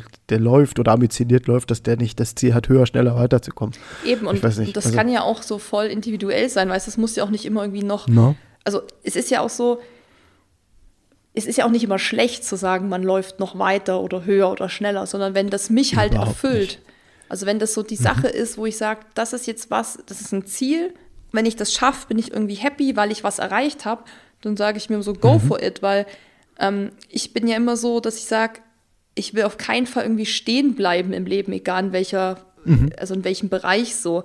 Und es kann natürlich sein, dass ich irgendwann sage, okay, jetzt reicht's echt, jetzt bin ich irgendwie so weit gelaufen und ich habe schon so viel gemacht, ähm, jetzt ist okay, aber ich sage mal so, solange einen das noch so antreibt, auch so Abenteuer erleben zu wollen und wie gesagt, gerade beim Ultralaufen geht es ja auch so ein bisschen über dieses reine Laufen einfach weg. Mhm. Also das, das weißt du ja sicher auch. Da geht es dann einfach auch um andere Sachen als nur um das reine Rennen so. Und auf jeden Fall. Alleine schon so Dinge zu planen, also so ein Marathon, also ein Ultralauf zu planen, der irgendwie zwei bis vier Tage geht. Mhm. Ähm, das, mhm. das, ist irgendwie so abenteuerlich und das, mhm. ich weiß nicht, das macht halt einfach Spaß. Und solange einem das Spaß macht, glaube ich, ähm, ja, ey, macht man Fall. das auch weiter. Definitiv. Also das ist sowas sollte man auch, dann sollte man auch nicht aufhören. Außer du hast wirklich diesen Punkt, an dem du, obwohl man auch sagen muss, ich habe ja auch gesagt letztes Jahr, ich laufe Berlin war mein letzter Marathon, ich laufe meine letzte Langdistanz, ich werde nie wieder Marathon laufen, nie wieder darüber hinaus. Ja, und dann meldet man sich für so ein Ultra an äh, und, und plant. Das ist halt irgendwie, ich weiß nicht, man, man kriegt das auch nicht raus sportlich habe ich dann gesagt, okay, ich mache jetzt High Rocks, ich konzentriere mich jetzt auf High Rocks äh, und alles andere lasse ich nebenbei laufen. Aber ich war noch nicht fertig. Ich war irgendwie innerlich noch nicht fertig und das habe ich dann auch festgestellt. Da habe ich gesagt, nee, es macht mich, es macht mich an, Läufer zu sehen, es macht mich an, auf Laufveranstaltungen zu sein. Es erfüllt mich, mit anderen Leuten solche Herausforderungen anzunehmen. Äh, und deswegen mache ich es jetzt einfach nochmal. Ja. ja. Das, äh, und das merkt man immer, du merkst es bei, ob das beim Sachsen-Trail ist, ob das beim Eiger war oder ob das beim UTMB war, du bist, du bist ja, du lässt dich ja vermutlich auch von all dem, was drumherum ist, einfach nochmal, ja, so anstacheln und einfach sagen, ja, genau dafür lebe ich jetzt gerade, genau das will ich jetzt halt einfach machen. Ja, voll. Also es, es, ist, es ist ja wirklich so alles, was auch drumherum ist, weißt du? Also mhm. Mhm. es ist ja so viel mehr als dieses Laufen immer und alleine schon, was man durch diesen durch diese Sportart, die man einfach macht. Und ich meine, es ist vielleicht auch egal, ob das Laufen ist oder ob das Triathlon ist oder High Rocks oder äh, Klettern oder so. Mhm. Wenn du dann vor allem mhm. in so Wettkampf, äh, also dich in so Wettkämpfen befindest, sag ich mal, also da sowas mhm. mitmachst, da lernst du ja auch so viele Leute kennen. Und oh, du, ja. also ich weiß nicht, aber das ist ja auch irgendwie so bereichernd für dein Leben. Und Klar, es gibt ja viele, die laufen ja gar keine Wettkämpfe. Das kann ich natürlich auch irgendwo verstehen. Die sagen, hey, ich will mir da keinen Druck machen. Aber mhm. für mich persönlich ist es so, ohne Wettkampf geht es gar nicht, weil das ist für mich auch immer ein Ziel, zu sagen, zu diesem Wettkampf will ich eben so fit sein, das will ich dann schaffen. Da kann ich mich irgendwie so, da kann ich hintrainieren. Und ich weiß halt immer, dass ich von so einem Wettkampf komme, dass ich immer wieder jemand kennengelernt habe, dass ich wieder irgendwas Neues weiß ich nicht, so entdeckt habe oder so. Und das ist mhm. einfach, ich weiß nicht, das ist einfach so erfüllend auch fürs eigene Leben ja. und ja. so für alles, äh, Definitiv. was man auch sonst noch so macht, also für die Arbeit oder für, ja, also ich finde auch, das erweitert unheimlich den Horizont, sich mit anderen da auszutauschen. Ja, ja. Und ich meine, das ist, ich meine, das muss, ist vielleicht nicht für jeden das Richtige, aber das ist das, was mir sozusagen da immer so hängen bleibt, dass es nicht unbedingt der Wettkampfgedanke da ist, dann eben dritter Platz zu werden oder so, was eben auch mal cool mhm. ist, aber das halt mhm. einfach geil ist, wenn deine Familie da steht, dich anfeuert, deine Freunde oh, ja. extra dahin fahren, um dich zu, zu supporten. Und ja, das schweißt ja irgendwo auch zusammen. Ey, das schweißt so ungemein zusammen. Jeder hat die gleiche Erinnerung daran, ob das nur als Läufer oder als, als äh, Zuschauer ist, aber das ist ja eine Gemeinschaft, äh, die da quasi unterwegs ist. Und der Support ist mindestens genauso wichtig, äh, wie, wie das der Körper funktioniert, weil äh, das ist so dieses Zusammenspiel von allem und es ist schön, dann auch zu wissen, dass Bekannte und Freunde da auf deiner Seite sind. Ich weiß nicht, ob du Leute hast, die zu dir sagen, oh, du bist doof, du läufst nur, ich will mit dir nichts zu tun haben oder keine Ahnung. Äh, aber ich, also ich kann in meinem Kreis auch immer nur sagen, klar gibt es die Leute, die sagen, ja, ach, interessiert mich nicht, brauchst nicht vom Laufen erzählen. Ähm, aber die meisten sind echt so, was? Und oh, und du kriegst immer Support und sobald du eine Zeit oder irgendwie von der Veranstaltung erzählst, da wollen immer andere Leute mehr drüber wissen und man stachelt ja auch irgendwie Menschen dann dazu an dass sie das auch machen. Voll. Also die sagen dann auch, ja, das muss ich auch mal probieren. Ja, ist ja auch, also ist natürlich auch so Vorbild, was man dann oder viele sagen ja mhm. auch so, ah, krass, du hast mir das gezeigt oder dank dir mache ich das jetzt auch oder du hast mich motiviert, das mhm. zu machen. Und ich sage auch immer, es muss keiner Ultras laufen, es muss keiner 400 Kilometer durch eine Wüste rennen und so. Ähm, es muss auch keiner Marathon laufen oder Halbmarathon, aber wenn das jemanden motiviert, zu sagen, ich finde es einfach geil, dass du das machst und dass du deine Leidenschaft gefunden hast und dass du dich einfach bewegst und sowas, und ich bin jetzt auch mhm. mal losgerannt und bin hier um meinen Häuserblock gerannt. Dann denke ich mir so, wie geil ist das denn, dass ich als absoluter Nobody eigentlich, also einfach nur jemand, der rennt, wie viele Millionen Menschen auch, jemand anderes dazu motiviert, eben auch mal was auszuprobieren. Ja. Egal, weißt du, was das ist. Und ähm, wie gesagt, ich will ja auch gar nicht irgendwie jemanden zum Beispiel anstacheln, zu sagen, hey, du musst auch Ultra laufen oder so ich denke mir immer so, wenn ich davon spreche oder wenn ich davon berichte oder Bilder zeige, kommt das, glaube ich, schon ganz gut rüber, was man so vermitteln will. Und ich kriege da ja auch super viel Feedback, gerade nach diesen Events. Ja. Da schreiben echt viele Leute immer, die dann auch sagen, hey, das hat mich einfach so motiviert, mich für meinen nächsten 10-Kilometer-Lauf anzumelden oder ähm, mal mit meiner Schwester im Team was zu machen oder was auch immer. Und mhm. das ist ja auch das Schöne, weil die wiederum, die dann auch laufen, motivieren ja auch wieder jemand Neues, vielleicht mal was Neues auszuprobieren. Ja. Und mhm. dann ist es ja so ein Kreislauf. Am Ende des Tages müssten eigentlich alle rennen. Jeder Mensch müsste eigentlich rennen, weil irgendjemand motiviert wird. Aber nee, ich finde es einfach, ich finde es halt cool, dass auch mich selbst motivieren ja Menschen, ähm, mhm. wenn ich dann sehe, das hat man ja gerade so oft bei diesen Stadtmarathons, so Boston und sowas, mhm. da laufen halt Leute, die haben nur noch ein Bein oder die oh ja, oh ja. sitzen im Rollstuhl und die andere Person schiebt den Rollstuhl oder so. Und dann denke ich mir so, mhm. krass, ich jammer jetzt hier rum irgendwie so, weil es kalt ist und windig und so und anstrengend. Und der schiebt halt einfach mal noch einen Menschen in einem Rollstuhl oder der hat einfach nur ein Bein. Und mhm. Äh, das, finde ich, erdet einen auch so ein bisschen, dass man so denkt, hey, komm mal runter jetzt von deinem hohen Ross und deinen Problemchen, weil ja, ja. wenn die das mhm. schaffen, also dann schaffst du das ja auch. Und Definitiv. das mag ich dann auch so an diesem, also Sport allgemein ist da ja so, das ist ja nicht nur Laufen, ne, dass das ein, mhm. wenn man das so sieht und denkt, so krass, wenn der das schafft und so, dann kann ich das doch auch. Und das, ja, einfach coole Sache. Definitiv. Ich meine, du hast ja auch schon von, äh, von Dennis, von deinem Freund erzählt. Ihr beide habt ja einen äh, ja, relativ erfolgreichen Instagram-Account. War denn eigentlich auch die, also die, diese Intention, andere zu motivieren, das, diesen, diesen Instagram-Account äh, aufzusetzen? Oder was war da die Intention dahinter? Ja. Oder einfach zu sagen, hier, ich will, ich will mich nur mal selbst dokumentieren. Ja, also, nee, das ist ja eine berechtigte Frage. Ähm, wir haben den Instagram-Account ja schon seit 2014 und da war das ja wirklich so, ähm, die Lauf-Accounts, ich sag mal so, ich nenne es jetzt mal Lauf-Accounts, ähm, die es da mhm. in Deutschland gab, also die auch auf Deutsch geschrieben hatten, die konntest du halt an zwei Händen abzählen. Ähm, ja, klar. Da, ja, ja. Da, mhm. da, war natürlich einfach nicht so wie jetzt, wo es natürlich einfach viel mehr gibt.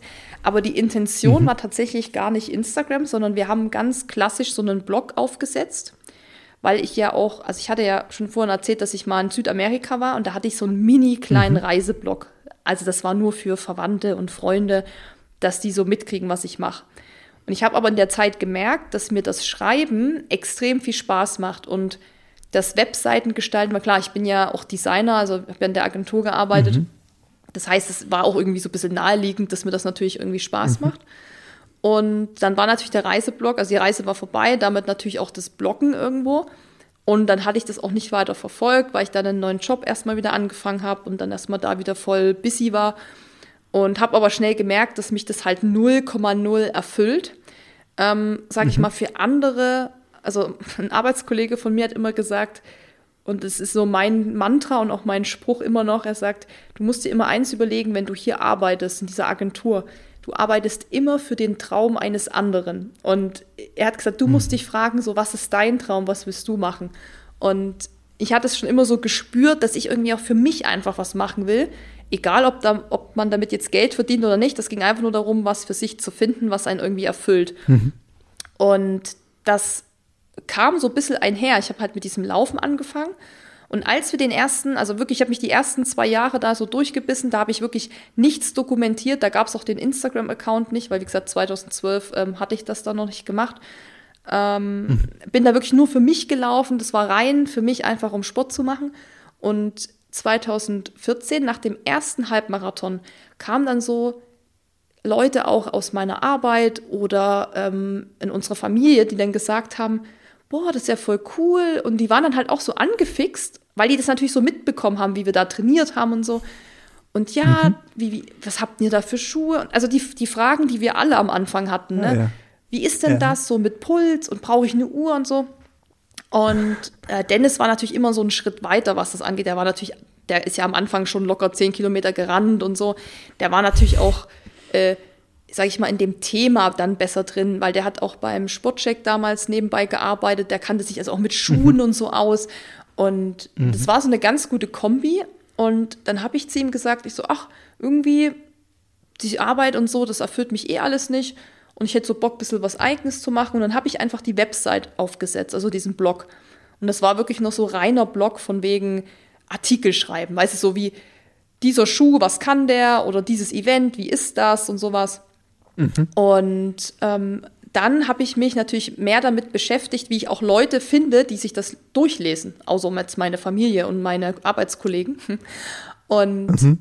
da ich halt schon immer, ich hatte schon immer so einen sehr krassen Zugang zu Internet und neuen Medien und keine Ahnung, ich habe damals mit 16 schon meine erste Website gebastelt hier bei meinen Eltern zu Hause, so richtig, richtig schlecht natürlich, aber ich war immer sehr, also mich, mich kriegst du mit so neuen Sachen sehr schnell, mich begeistert das. Und mhm. ich hatte schon mhm. einen Instagram-Account tatsächlich von 2011. Also ich war, glaube ich, gefühlt in Deutschland, kannte ja kein Mensch Instagram Ach, von 2011. Nee, nee. Ja, also Zu dem Zeitpunkt nicht, nee. Ja, also es war in Amerika schon, ich weiß gar nicht mal, wie alt Instagram ist, aber es war halt hier noch so gar nicht irgendwie. Und mhm. ähm, das war aber so ein privater von mir so. Da habe ich einfach nur so rumgeguckt, was andere so posten, habe auch mal selber irgendwas gepostet, aber halt äh, absolut äh, ohne irgendeinen Hintergrund. Und mhm. als ich mich mit dem Blog dann so damit beschäftigt habe, wie finde ich halt Leute, die den auch lesen, ähm, weil die Arbeit sollte sich ja auch lohnen. Und äh, da bin ich natürlich dann sehr deep eingestiegen in das Thema Bloggen, auch wie man damit vielleicht mal Geld verdienen kann. Damals war das ja viel noch so über Affiliate-Links und mhm. irgendwelche mhm. Listen mhm. erstellen und so Zeug. Naja, gut, andere Geschichte, mhm. aber ähm, ja, und da gab es dann die Tipps sozusagen, dass man die Beiträge zum Beispiel auf Facebook teilt, dass man dann auf Facebook quasi auch eine Seite anlegt, äh, die so heißt wie der mhm. Blog und dann auch auf Instagram und, und Pinterest und Twitter, was war damals auch noch so, was sie dann immer mhm. empfohlen hatten. Und dann habe ich das gemacht. Google Plus. Google Plus, ja. Also, ja, also YouTube war da noch nicht ganz so, aber es, es ging ja um mhm. den Blog sozusagen, wie man das quasi ein bisschen vermarkten ja. kann. Und da habe ich gedacht, ah ja, äh, Instagram habe ich ja eh schon den Account. Da wusste ich auch, wie das schon läuft und Facebook kannte ich mir auch aus und Twitter wusste ich auch, wie das geht. Und da habe ich quasi einfach Run Skills, weil dann der Blog eben so hieß, äh, da angelegt. Und mhm. anfangs, ich meine, weiß nicht, wie lange du bei Instagram bist schon, also seit wann du angemeldet bist. Ja, also ich, ja, lange, aber intensiv mache ich das jetzt, ich weiß nicht, drei Jahre vielleicht. Ja, und also damals war es ja wirklich noch so, da konntest du nur Bilder hochladen, da gab es keine Stories, da gab es kein Live, kein Reels. Ähm, da wurden die, hm, genau, die, genau, ich, nur Posts. Genau, nur Posts, die chronologisch immer angezeigt wurden. Und mhm. äh, das war's. Also du konntest auch keine Direct Messages verschicken. Es war reine Kommunikation über Liken der Posts und über Kommentieren mhm. unter den Beiträgen mhm. und halt jemand folgen. Und also es war halt wirklich noch so die Basics. Und ja, da habe ich angefangen, ähm, pff, ohne wirklich, es war gar nicht mit irgendeinem Hintergrund. Ich dachte einfach, okay, ich mache jetzt hier den RunSkills-Account. Dann habe ich da immer mal ein Bild hochgeladen, ähm, einfach jeden Tag. Und wie du sagst, eher so dokumentiert. Weißt du, so, Mhm. Heute war ich zehn Kilometer laufen. Die Bilder waren natürlich auch super schlecht. Weißt du, so nach der Arbeit im Dunkeln ja, ja, ja. mit so einem alten Smartphone, so einer der ersten Smartphones unter so einer Laterne, dass das Gesicht so ein bisschen angeleuchtet ist. genau. Dann so Collagen. Wir kennen sie alle. so Collagen mit einmal die Füße sind so Close-up ja. drauf, dann eine Landschaft, dann einmal ein Selfie und dann noch die Uhr. So, das war nur so. Jawohl, jawohl. Und dann der Text. Also Text, muss ich sagen, habe ich mir schon immer eher mehr Mühe gegeben. Da hatte ich dann schon immer wirklich äh, was geschrieben, wie es auch gelaufen mhm. ist oder was jetzt so, was ich so vorhab. Ähm, dann halt die Hashtags da reingemacht und es war halt damals einfach ein Selbstläufer. Also du hattest halt ruckzuck irgendwie 100 Follower, da dachtest du, äh. Wen interessiert das denn? What? Ne? So. dann hast du natürlich auch mal irgendwie was gepostet, wo du dann geschrieben hast, ah ja, übrigens, wenn ihr wissen wollt, wie der Stadtlauf war, ich habe da auch einen Blogartikel geschrieben, so, da hast du halt gehofft, dass vielleicht mhm. mal jemand den Blogartikel liest. Ähm, aber das war ja alles noch just for fun, ohne, da gab es mhm. den Begriff Influencer noch nicht, da gab es all, all, das mhm. noch nicht so. Und wie gesagt, es gab halt wenige deutsche Accounts, die auch sich mit so Laufsport beschäftigt haben. Mit denen hat man sich auch direkt ja. connected. Das fand ich mhm. total nett, weil man sich dann ausgetauscht hat und wie machst du das, wie, machst, äh, wie macht ihr das? Und mhm. ja, dann ist man organisch halt super schnell gewachsen. Also wir hatten relativ schnell dann 8000 Follower, was einfach krass, krass viel mhm. war. Ich meine, jetzt mit 8000 Followern ist es halt super schwer, wenn du jetzt, also wenn dein Hintergrund wäre, jetzt irgendwie Kooperationen zu bekommen, ist es natürlich jetzt mhm. schwerer einfach. Ist, ist ja klar, ja, weil die ist Konkurrenz ist, ist, halt da. Und richtig krass. Ja, und das war auch noch damals wirklich so, das war, wenn man so die Leute fragt, die damals auch so am Anfang schon dabei waren, ähm, da hat man immer gedacht, wenn man 10.000 Follower hat, ist es dann ein Selbstläufer und man wächst automatisch einfach immer so weiter. So, das ja. war noch so, weil das am Anfang auch so war. Du bist einfach gewachsen, indem du einfach was gepostet hast. Das war ja, egal wie mies die Qualität war, ähm, das weiß ich nicht. Also ich meine, klar, irgendwas musstest du ja trotzdem gehabt haben, dass die Leute dir gefolgt sind. Also ja, klar, safe. Also so ein Alleinstellungsmerkmal. Aber ich meine, der Algorithmus selber checkt, ah, guck mal, da ist täglicher Input, ja. Leute reagieren drauf, also pusht er das weiter hoch. Und ich meine, das, das ist, wenn noch nicht so viel drumherum stattfindet und auch noch nicht so viele äh, ja, Marken oder Partner auf dich aufmerksam. Also das geht ja jetzt erst alles so richtig krass in diese, ja. in diese Wirtschaft dann oder eher so Markenwirtschaft dann doch rein. Äh, aber vorher, glaube ich, war das wirklich, du, wenn du es kontinuierlich machst und dadurch, dass auch Content war, der vielleicht nicht überall steht, da hast du natürlich schnell Freunde. Ja.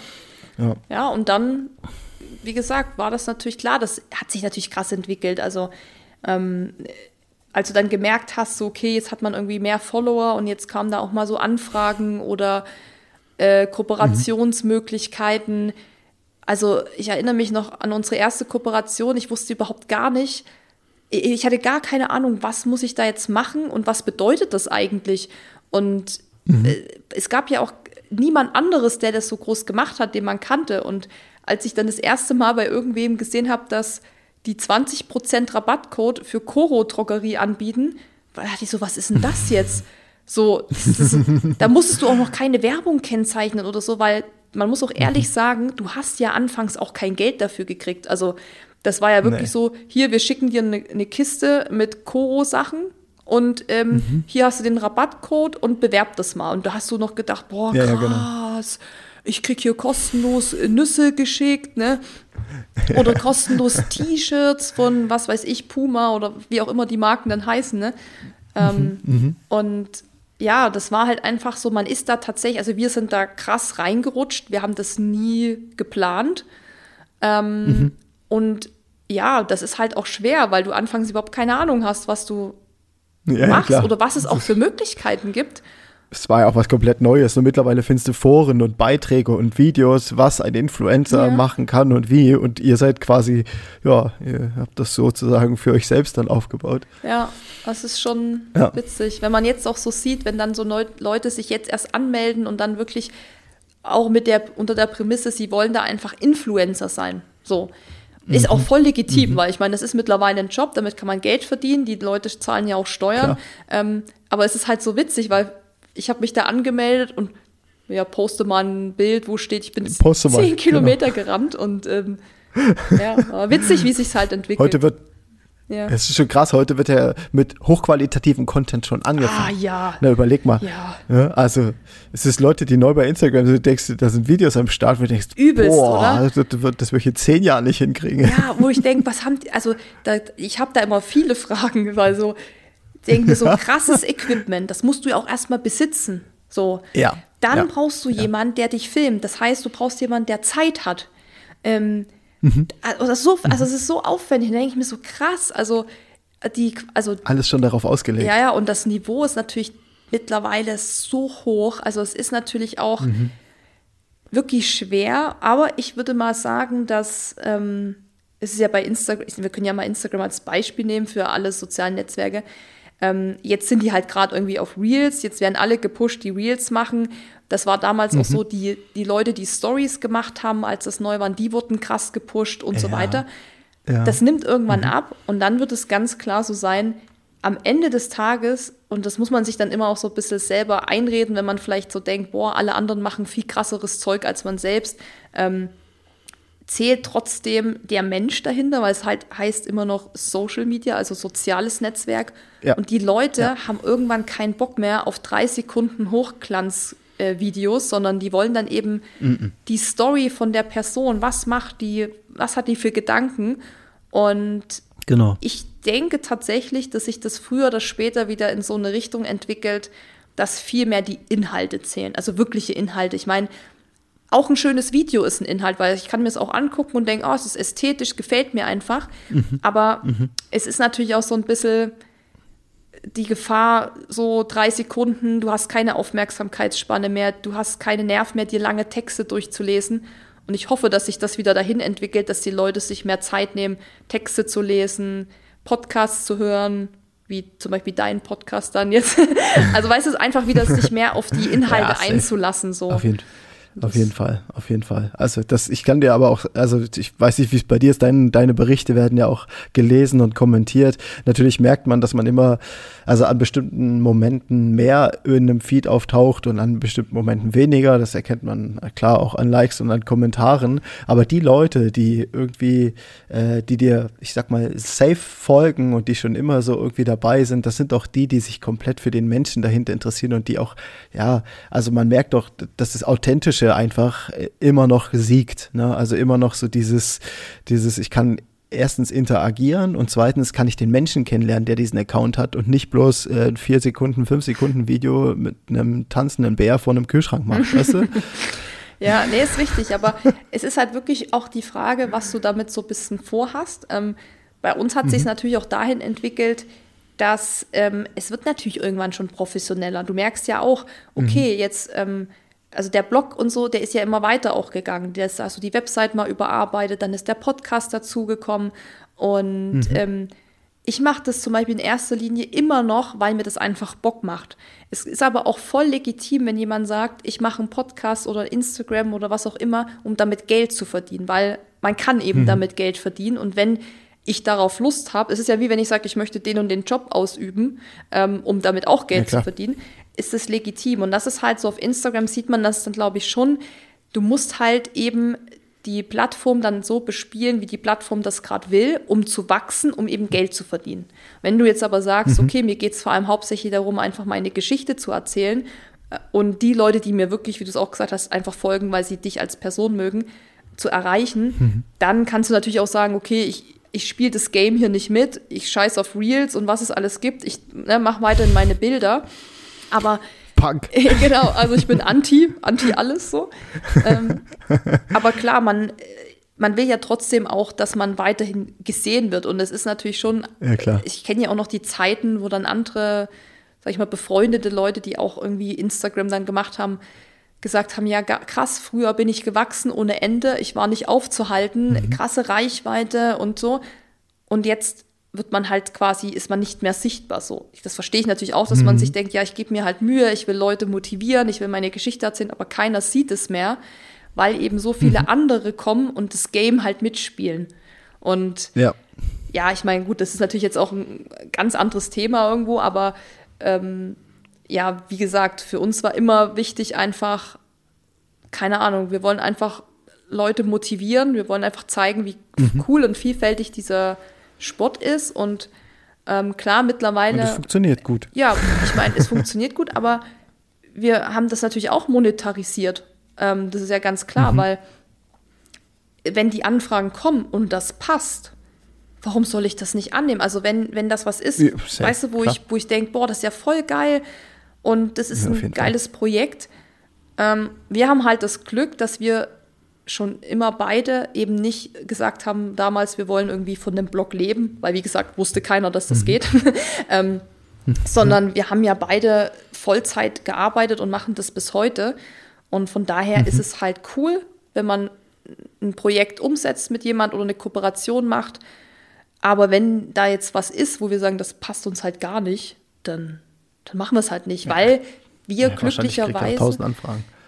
Ja, also es gibt immer so Phasen. Jetzt ist ja wieder so Ende des Jahres bald. Ähm, hm. Da nehmen die, nehmen die Anfragen immer ab, weil die Leute ihr Budget schon ausgegeben haben.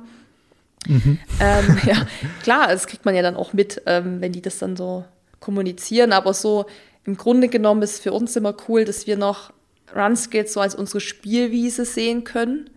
Und mhm ja, wir nicht, also ich, ich würde lügen, wenn ich nicht sagen würde, dass ich nicht oft drüber nachgedacht habe, Run Skills hauptberuflich zu machen, weil die, okay. die, die Basis ist einfach da aus acht Jahren, was ich da aufgebaut habe sozusagen. Ähm, Und es wäre sicherlich auch möglich, dass eine Person davon leben könnte. Aber es ist immer so, dass ich so ein, also so ein Funken in mir sagt immer so, ja, aber dann musst du halt jede Werbung machen. Dann musst du halt, mhm. weil du musst ja einfach von irgendwas leben. Du musst halt deine Miete. Dann bist du davon abhängig. Genau. Definitiv. Und mhm. es gibt ja viele Konzepte, die natürlich auch hingehen, dass man eigene Produkte verkauft. Das haben wir ja auch alles schon gemacht. Mhm. Ähm, das mhm. würde natürlich auch gehen, aber ich habe mir immer so versucht, das noch so offen zu halten, zu sagen, ich, es ist irgendwie mein Baby so und ich ja. muss aber, ich muss nichts. Also ich kann eben auch mal sagen, genau. Jetzt mache ich mal zwei Tage Instagram nichts oder so. Also oder eine Woche nichts. Das ja. ist halt auch mal was, was man sich so leisten. Klar, dann hat man im Hinterkopf schon Scheiße, ja. jetzt wird äh, der Algorithmus ja, genau. wieder. Jetzt muss, ich muss wieder was machen. Ja, genau. Das ist so. so das, ist, das ist halt irgendwie, das ist auch irgendwo so Stress. Ähm, und ja, ja. Ist es. ich, aber dass man lernt das halt auch irgendwann zu sagen, okay, eigentlich, okay, wenn ich jetzt auch mal drei, vier, fünf Tage oder eine Woche nichts gemacht mhm. habe, ähm, äh, eigentlich passiert jetzt nichts Schlimmes. So. Das ist, war die also Reichweite also kacke, aber die, die ja, kommt auch stimmt. zurück. Die, ah, klar, die kommt, wenn du da, dabei bleibst, auf jeden Fall. Ich meine, wer sollte das besser wissen als du? Äh, wer den Instagram-Account übrigens äh, von Susi und Dennis noch nicht kennt, äh, das also wahrscheinlich sehr wenige, die irgendwie, also ich, ich habe natürlich schon immer mal ein paar dabei. Ähm, der Instagram-Account heißt RunSkills und Susi, wie wird der geschrieben? Also wie das englische Wort für Run. Laufen, also Run und Skills wie die mhm. Skills, alles zusammen äh, findet man eigentlich mhm. auch. Auch der, der Podcast heißt auch Run Skills. Also eigentlich alles ist einfach genau. unter Run Skills zu finden. alles ist unter Run Skills. Ja.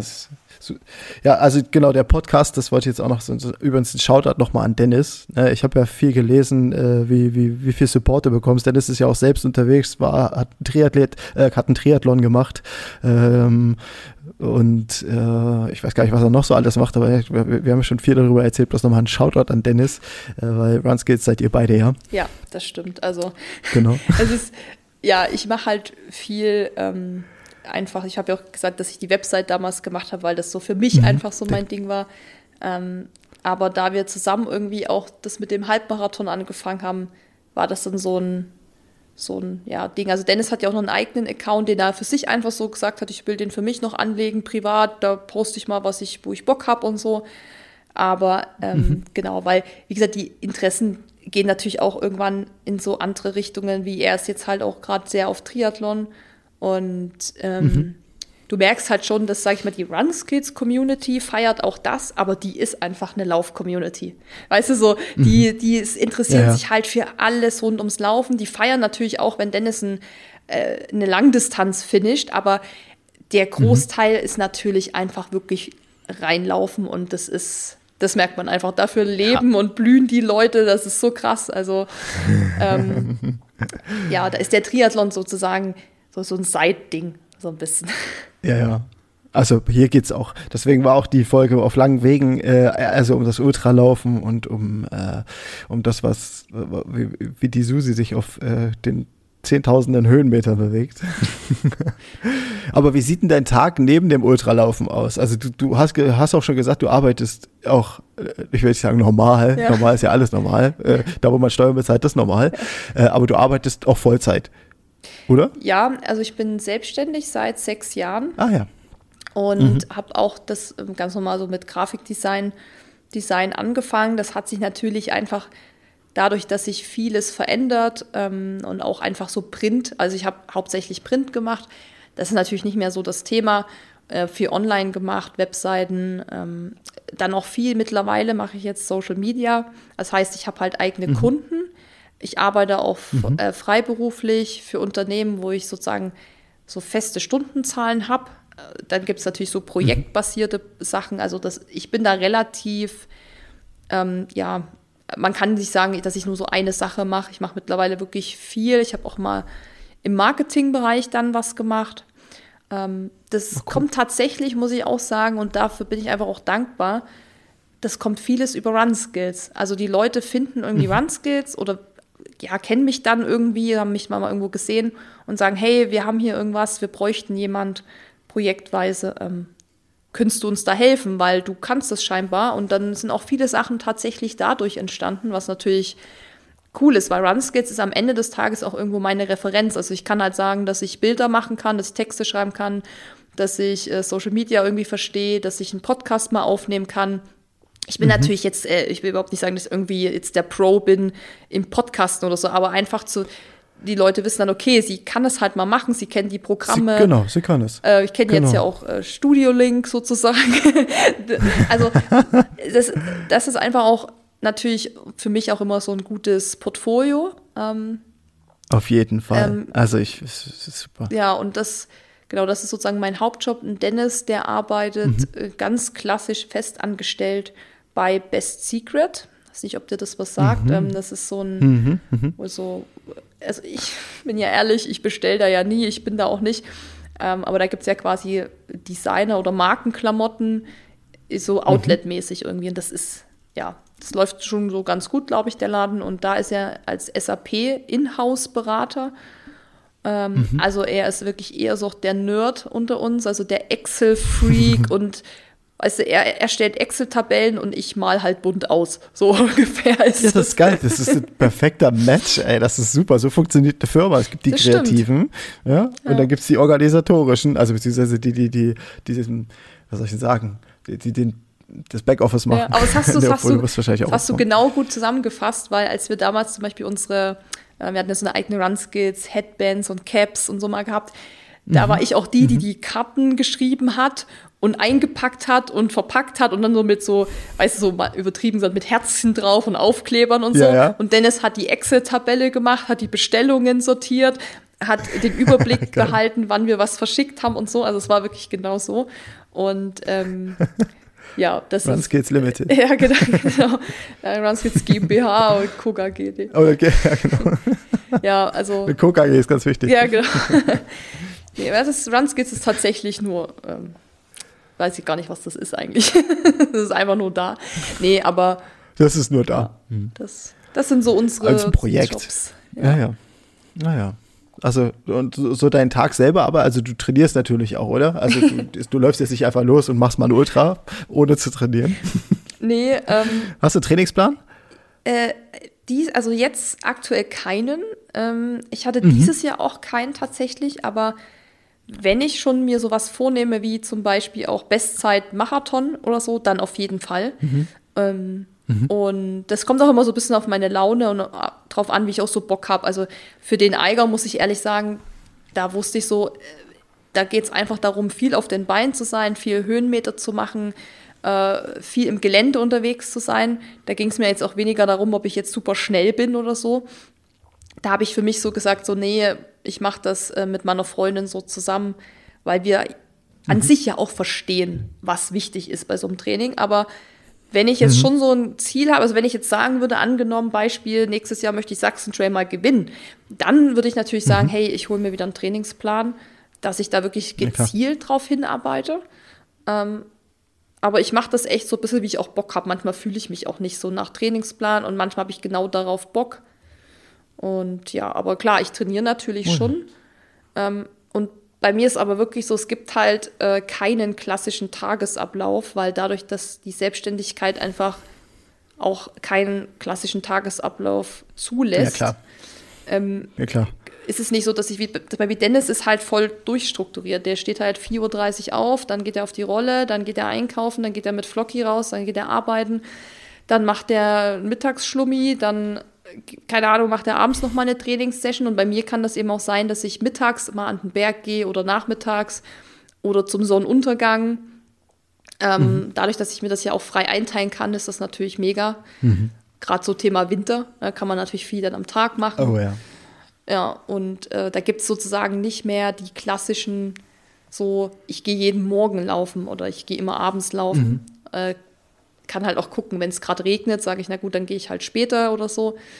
Ähm, mhm. Aber ich habe schon so eine, cool. ich würde sagen, so fünfmal die Woche auf jeden Fall laufe ich. Aber zum Beispiel jetzt habe ich zwei Wochen, war ich glaube ich einmal laufen, weil ich nach UTM. Ja, na gut, nach so einer Anstrengung genau, ist ja auch. So, also ich, ja. ich habe auch nicht exorbitant hohe Kilometerumfänge. Das ist ja das, was viele immer denken, wenn man sowas, ich sag mal in Anführungszeichen, krasses macht dass man dann auch super mhm. viel läuft, aber ich habe das gar nicht. Also bei mir ist tatsächlich so, dass ich gucke, dass ich viele Pausen mache und dass ich dann lieber qualitativ hochwertige Trainingsläufe habe, anstatt jeden Tag so, ich sag mal jetzt mal einfach plump gesagt, ich gehe jeden Tag 10 Kilometer joggen.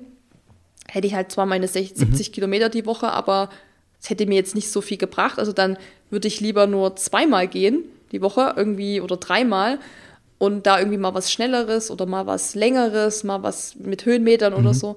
Also ich versuche halt einfach zu gucken, dass ich da mehr Qualität habe und ich bin nicht so ein Kilo, also nicht so ein, äh, wie nennt man das? Tri Kilometerfresser. Ja, genau. das, das versuche ich zu vermeiden, weil ich einfach voll Schiss habe, dass ich mich verletze oder dass ich mhm. dann halt irgendwann nicht mehr so lang laufen kann, weil ich will ehrlich gesagt auch mit 70 noch laufen können. Und ja, das ist so. Die erste in der Altersklasse werden. Genau. Erste AK 70 so. das wäre das wär mega geil. Aber ja, das, da, um da hinzukommen, musst du halt gesund mhm. bleiben. Und um gesund zu bleiben, ja. muss man halt echt auch aufpassen, dass man genug Pausen macht. Und auf jeden Fall. Klar, kurz vorm Eiger waren natürlich die Umfänge viel höher da habe ich auch mal eine Woche, wo ich wirklich richtig viel gemacht habe, dann auch mit dem Sachsen Trail und so, da ist natürlich mal so eine Belastungswoche. Aber so, ich schaff's dann. Die brauchst du auch, ich meine, das ist klar. Genau, die brauchst du auch, aber ich habe dann eben so eine, ich schaff's dann eben auch die Woche dann da drauf, richtig runterzufahren und halt kaum was zu machen oder nur wenig zu machen. Mhm. Und das mhm. versuche ich einfach mal so beizubehalten und das klappt eigentlich bisher, zum Glück, toi, toi, toi, auch ganz gut. Das wird auch zukünftig gut laufen. Ich meine, das ist, das ist das, was du sagst, ist auch Qualität dabei. Ne? Nicht nur abspulen, abspulen und los irgendwas machen, sondern äh, qualitativ was machen. Ja. Also das ist, dass einem das auch so bringt. Ich meine, man kennt sich ja irgendwie nach einer Zeit, äh, kennt man sich auch, wie man am besten auf welche Trainings, äh, wie man sich am besten auf irgendwas vorbereitet. Äh, man kennt seinen Körper, man weiß, wie man auf bestimmte Sachen reagiert und dass man auch mal eine Woche vorher nichts machen kann, weil man trainiert ist. Äh, dann kann man auch 171 Kilometer da laufen. Ja. Das ist ja schon, also ich meine, das ist nicht nur eine, ich mache mal so Leistung, sondern es ist ja schon, das ist eine Beanspruchung für alles. Das, ja. ist, hat man ja am Anfang schon, das ist schon. Ich finde auch um, echt krass. So, so ein, so ein Key-Ding ist auch, dass man einfach kontinuierlich dran bleibt über Jahre. Das ist ja, mhm. ich weiß nicht, du kennst vielleicht auch Leute, also ich kenne auf jeden Fall welche, die auch mal für einen Marathon trainieren, den auch schaffen und dann machen die mhm. drei, vier, fünf oder ein halbes Jahr gar nichts mehr. Ja. Und, ja. und dann ist es so, ah, ich würde gerne mal wieder einen Marathon, aber ich komme nicht rein. Und für mich ist auch immer so, dass ich sage, ja. ich will einfach dranbleiben. Ob das mal mehr, mal mhm. weniger ist, ist wurscht, aber so, dass ich immer sagen kann, ich kann aus dem Stand einfach losrennen, ohne, weißt du, so erhöhten Puls zu haben oder ja, so, so zu verrecken, sondern dass ich einfach so eine kontinuierliche Ausdauer beibehalte. Und dann fällt es einem auch nicht mehr so schwer, für spezifische Sachen zu trainieren, weil man ja schon die Grundlage hat, so im Prinzip. Mhm. Also das. Ja. Also, wie, viel, wie viel trainierst du denn so im Schnitt? Sowas. Das kommt drauf an. Ja. Also ich habe jetzt, äh, ich meine, ich war auch am Anfang immer ein bisschen, also ich habe dreimal die Woche vielleicht, waren nicht viele Kilometer, die dabei rumgekommen sind, aber da war ich auch nicht, da hatte ich kein Ziel. Und jetzt mit dem äh, Ultra, der Sachsen Trail nächstes Jahr, ich darf ja nicht sagen, was ich für eine Zielzeit geplant habe, aber sie ist ambitioniert. Sag mal. Äh, ich habe so unter sieben Stunden geplant. Das ist, äh, warte, äh, sind das ja 75 oder? Ja, 75, genau.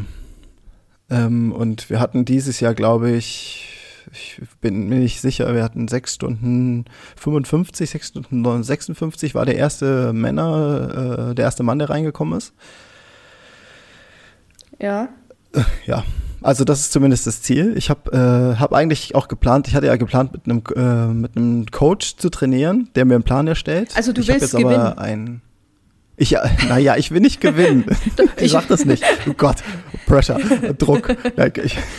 aber nee, ich finde also, das ja, ich finde das, ich finde das voll geil, wenn man sich so ein, also es ist ja, wenn du unter sieben Stunden da läufst, es ist ja wahrscheinlich, dass ja. du in Top 3 oder so kommst. Definitiv. Also es ist auf jeden Fall das Ziel, vorne mit dabei zu sein. Ich äh, und ich möchte unbedingt auch oben stehen. Ja, ich finde es auf jeden Fall cool, weil ich glaube nämlich, dass genau diese Worte habe ich nämlich schon mal gehört, und zwar von Dennis. Der ist nämlich auch schon mal den Sachsen Drake, hat den DNF, weil er irgendwie gestürzt ist. Oh, und oh, okay. das ist auch. Fuck. Ja, ja, aber das war krass. Das sind irgendwie die ersten drei alle gestürzt. und alle raus und dann haben die, glaube ich, oh. der vierte, fünfte, sechste sozusagen haben dann die ersten, also es war irgendwie auch, ah, ähm, war so ein, Rut, so ein nasser Lauf, irgendwie war es sehr rutschig. Aber er mhm. hat auch gesagt, er überlegt, ob er nächstes Jahr mal wieder angreift beim Sachsen Trail, obwohl er ja immer so auf, oh, auf Triathlon ist. ist. Und er so, er, sein Ziel ist auch zu gewinnen. also, ja, toll. No pressure, äh, aber. Dennis, bitte mach, mach Triathlon weiter. ja. Nein, Quatsch, cool. Das hört sich geil an. Ja, aber das wäre okay, doch, Dennis, wir haben eine Herausforderung. Das wäre doch, wäre doch. Ich weiß auch nicht, ob er es macht, Nein, das ob er es so gesagt hat. Ach, also ich bin auch wirklich, ich, ich hatte das so einmal ein bisschen auch zurückgehalten, zwecks der Zeit und so, aber ja, ich habe schon, dann cool. baut man auch ein bisschen Druck auf. Es ist auch, und für mich war es immer so, also der Sachsen-Trail selber, ich meine, da steht Orden groß dran, du weißt ja selbst, ich bin mit Orden sehr verbunden und da ist es auch einfach für mich so ein, so, ich weiß nicht, das ist ein großes, also es ist ein Projekt geworden äh, und dieses Projekt selber mache ich jetzt auch mit Enduko zusammen, also einer Trainings-App sozusagen. Mhm. Ähm, und ja, das Training läuft gut, also ich meine, ich bin bei einer Stunde 49 angekommen, bei äh, ja, 21 Kilometern, das ging jetzt und das war, ich, ich trainiere seit zwei Wochen, ich hatte zwar ein bisschen schon aufgeholt, was auch so das Trainingspensum an sich betrifft. Äh, aber ich war sehr zufrieden. Das hat sich super angefühlt. Ich bin die Anstiege nicht mehr äh, gewandert, mhm. wie ich sonst bei dem Lauf hatte, sondern ich bin sie hochgelaufen, weil einfach so das Training ein bisschen gewirkt hat der letzten Wochen. Was hast du da so speziell ja. trainiert? Weil ich finde das auch so ein Schlüsselmoment, auch bei mir, wenn man Anstiege, die man, sag ich mal, früher gegangen ist, jetzt auf einmal so mhm. hochjoggen kann. Ja. Ähm, ja. Was hast du, du läufst sie hoch, auch wenn sie auch wenn du eine 6,30 oder ja, sowas genau. draufstehen hast auf der Uhr, aber du genau, läufst du sie halt läufst, halt hoch. Du, du bist halt noch schneller als genau richtig. Äh, also ich habe jetzt vor allem ich, ich sowieso kleine äh, so, ja Anstiege, kleine Berganstiege, äh, so 100 oder also immer gestaffelt 80, 90, 100 Meter und die bin ich halt äh, im Intervall hochgerannt. Ähm, und Fahrradfahren. Fahrradfahren mhm. mit Höhenmetern. Ich sag dir, das ist, ja. äh, also ich, ich habe ja viele Triathleten, ich habe äh, auch viele Marathon- und Ironman-Leute bei mir im, im, Kreis, dadurch, dass bei On auch sehr viele ambitionierter arbeiten.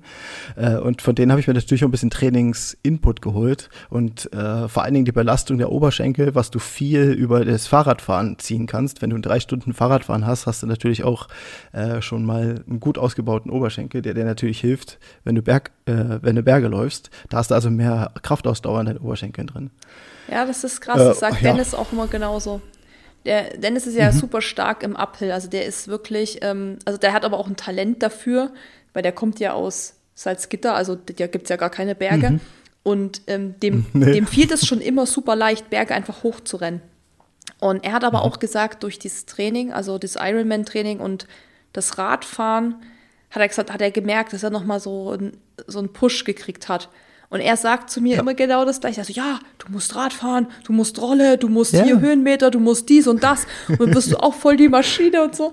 Und ich sage immer so, oh, ich habe halt keinen Bock. Aber klar, wenn du dann wirklich so ein Ziel hast, dann macht man das ja auch, weil dann hat man ja immer Auf das Ziel Fall. vor Augen irgendwie, das zu schaffen. Also ich habe zwei Drittel, äh, zwei Drittel Lauftraining und ein Drittel Radfahrtraining tatsächlich drin. Also ich werde, ja das war auch so Worte, die ich mir von einem, äh, von direkt einem Coach, den ich am Anfang hatte, äh, der hat auch zu mir gesagt, ja, wir werden eh viel, viel Zeit auf dem Fahrrad verbringen. Ich dachte mir, hä, ich will Ultra laufen, ich will nicht Fahrrad fahren. Und er sagt er, ja, aber das ist der Schlüssel. Du Fahrradfahren, die Belastung dafür, sagt er, die Belastung, wenn ich dich jetzt dreimal in der Woche, drei Stunden lang äh, auf die Laufstrecke schicken würde, sagt er, wirst du irgendwann sagen, bist du bescheuert, dein ganzer Körper ist kaputt. Auf dem Rad drei Stunden Belastung für die Herzfrequenz, sagt er, das, das ist viel effizienter, als wenn du jetzt irgendwie lange Läufe machst. Stimmt, also ja. nur lange Läufe machst. Ja.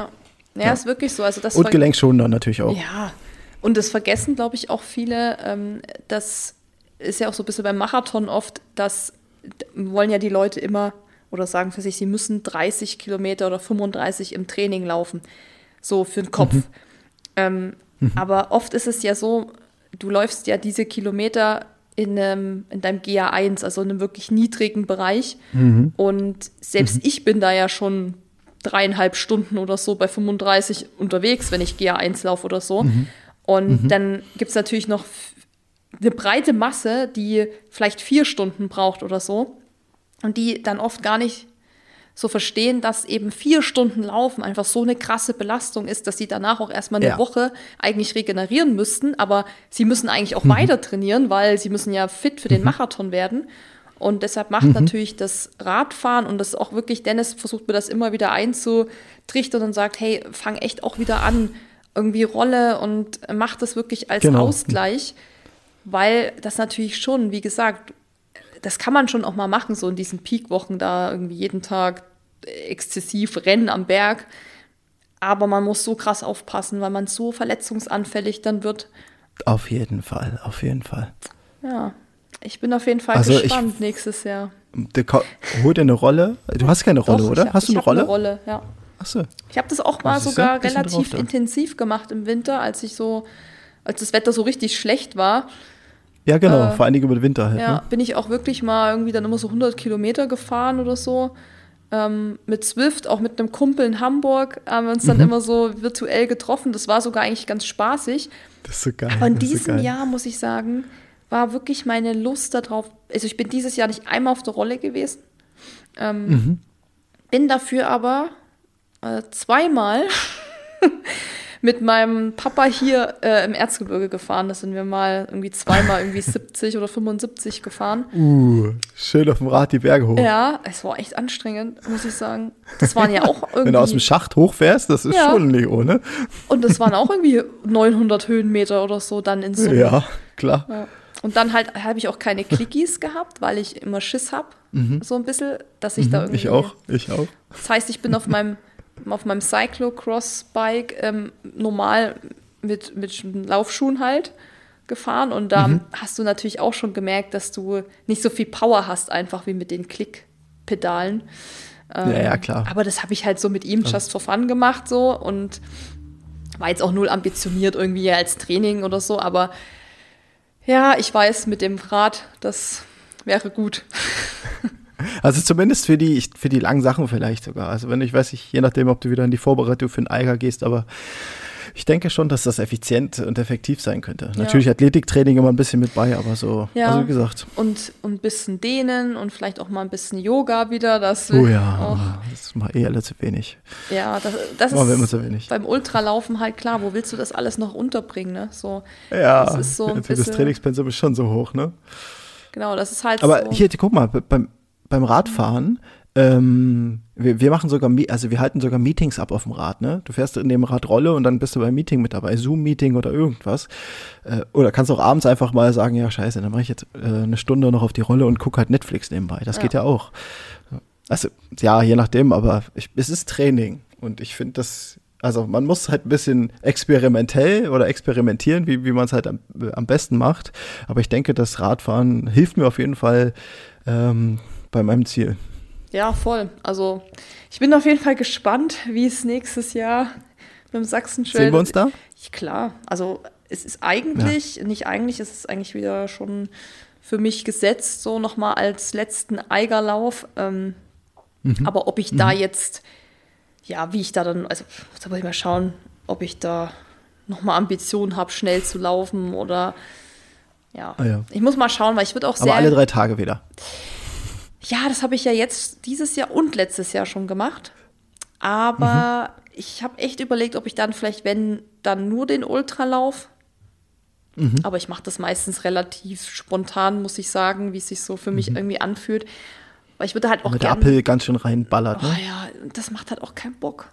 Also für mich, also ich bin ja wirklich so der Typ, je länger die Strecke, desto einfacher fällt es mir irgendwie oder so leichter fällt es mir. Mhm.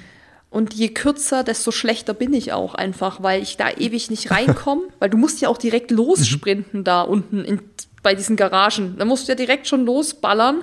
Ja, ja. Dann kommt schon dieser miese Anstieg, der sich da schon so ewig Der hinzieht. ist richtig mies. Ja. Mit diesen Kackwurzeln, ja. da musst du ja auch gucken, dass du dich daneben trittst. Ja, und dann kommt so eine, dann kommst du auf diesen Forstweg, der so eine ganz leichte Steigung mhm. hat, so irgendwie ein Prozent nur, mhm. aber trotzdem übelst ist. Und dann geht es mhm. ja dann schon rein in diesen Trail wieder. Also ja. Ja, ich muss halt mal schauen, ob ich da wieder Bock drauf habe, weil ich mich da halt jedes Jahr irgendwie denke, also denke ich mir so, warum mache ich das? Das bringt mir irgendwie gar nichts, aber ich wollte halt dieses Jahr diesen Pokal, diesen Triple Ja, stimmt, Dings die drei Tage. Ja. Mhm. Weil ich habe ja letztes mhm. Jahr das DNF gehabt beim Sachsen Trail, also bei dem mhm. bei dem Ultra. Deshalb habe ich da mhm. diesen Pokal nicht bekommen und dieses Jahr dachte ich, komm, ähm, holst du dir den und deshalb weiß Das ich nicht, ob ich es nochmal mache. Ah, das finde ich übrigens auch eine coole Sache, dieses, ähm, dieses Triple und diese drei Tage Ja. ist ja. mega cool, halt auch, ja, ich glaube, da oben zu sein, diese Community Ja. zu haben, so dieses Fe- Trail-Festival als solches. Also ich habe es tatsächlich so als Festival gesehen. Ne? Du Ja. hast halt kein Konzert irgendwie sowas, aber das ist ein Trail-Festival, finde ich. aber du hast das dann wahrscheinlich Spaß. auch da gepennt, oder? Im Rabenberg? Genau, ich habe im Bus geschlafen. Bus, also ich ja. habe in meinem Bus gepennt, aber ich glaube dieses Jahr weiß ich noch nicht. Äh, nächstes Jahr muss ich im Hotel schlafen, damit ich die Regeneration rinkriege, weil im Bus, naja, Regeneration war jetzt nicht gerade das Highlight.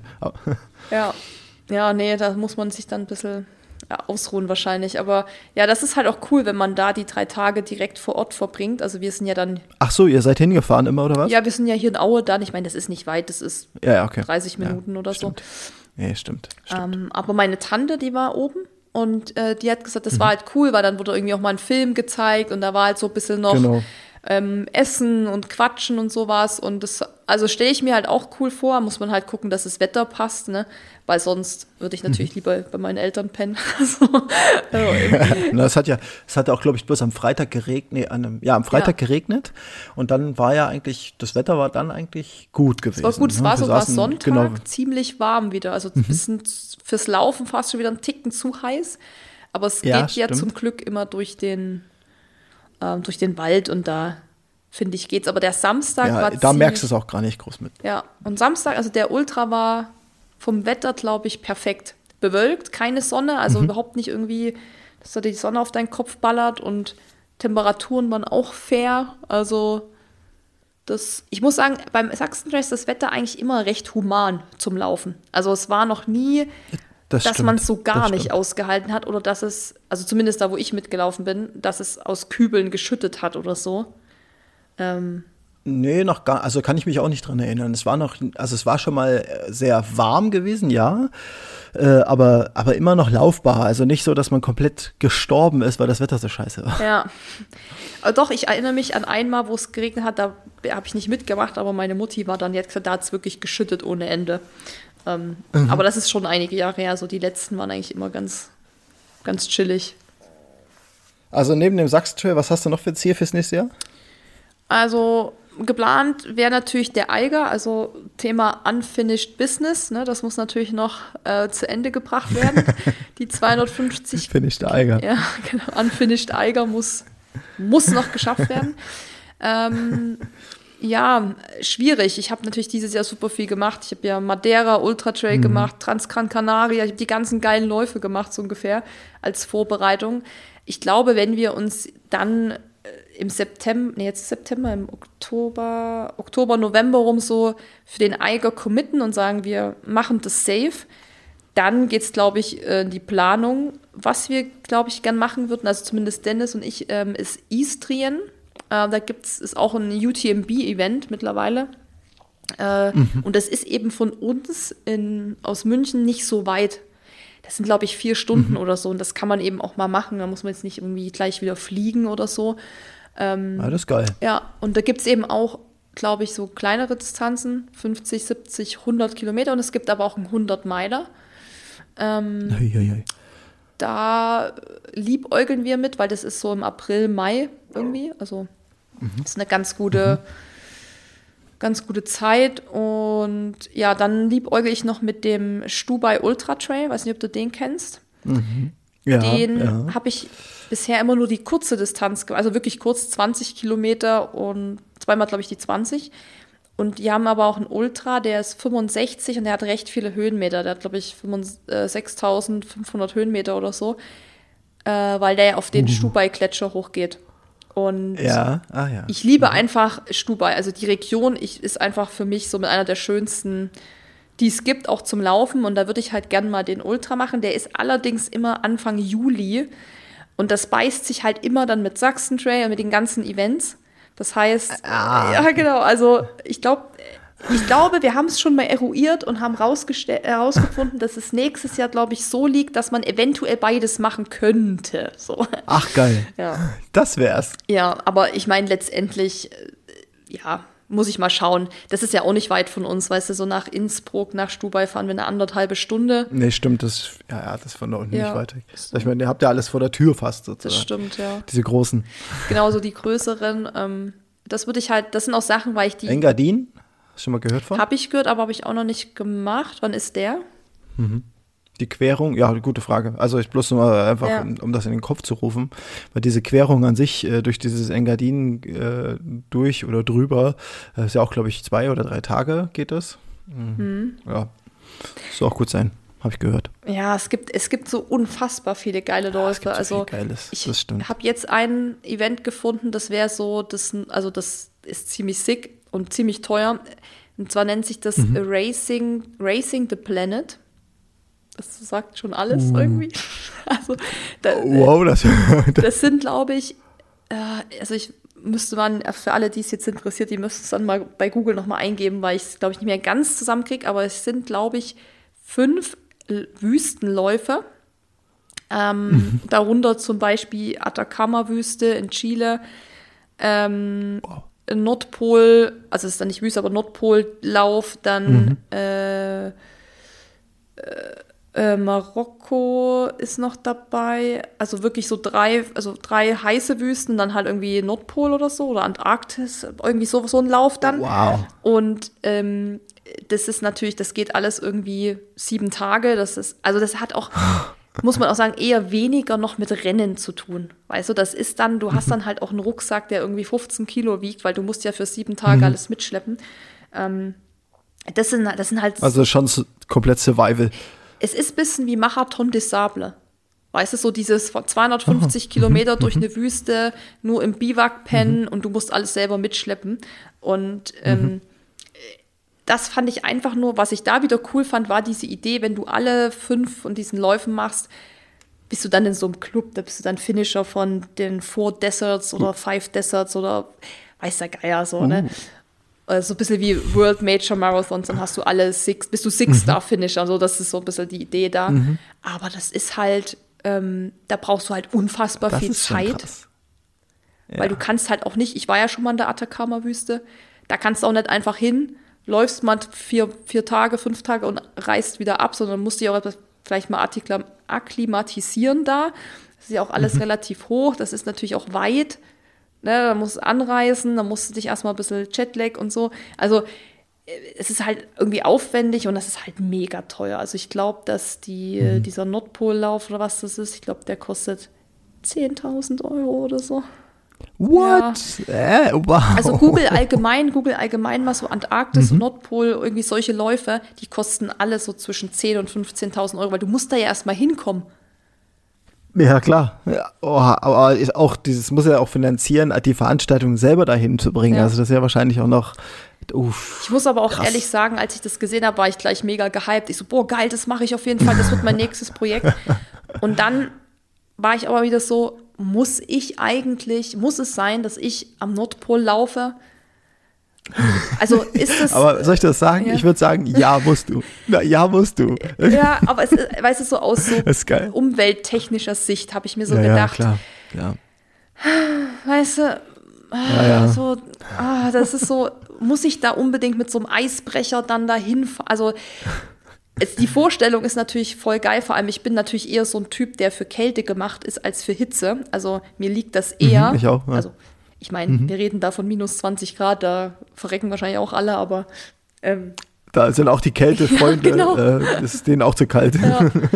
ähm, nee, aber das sind, also wenn man sich da halt mal so länger mit beschäftigt, was es da alles so gibt, dann könntest du eigentlich nichts anderes mehr machen als irgendwelche Races, weil es gibt, also weißt du auch so, ja, hier, äh, na, in China der Lauf, äh, wie heißt die Wand, äh, die, die Wand, die, die, Mauer da, Great Wall. Ach, die chinesische Mauer? Chinesische Mauerlauf mhm. gibt es ja auch so, mhm. so, so diese fancy Sachen eher, sag ich mal. Das finde ich auch immer noch cool, weil ich bin ja auch so, ich liebe es halt zu reisen. Also das ist natürlich auch so eine Leidenschaft mhm. und wenn man das verbinden kann, ähm, ist das halt super. Aber ich glaube, wenn wir uns auf den Eiger committen, dann ist natürlich auch das Commitment wieder das erste halbe Jahr darauf zu trainieren und zu gucken, welche Läufe ja. dann auch im Umfeld sind, wo man nicht immer so einen Aufriss hat, weißt du, wie Innsbruck, Alpine-Dings, da kannst du irgendwie fährst du eine Stunde hin, da kannst du irgendwie mal 50k laufen und kannst wieder nach Hause fahren.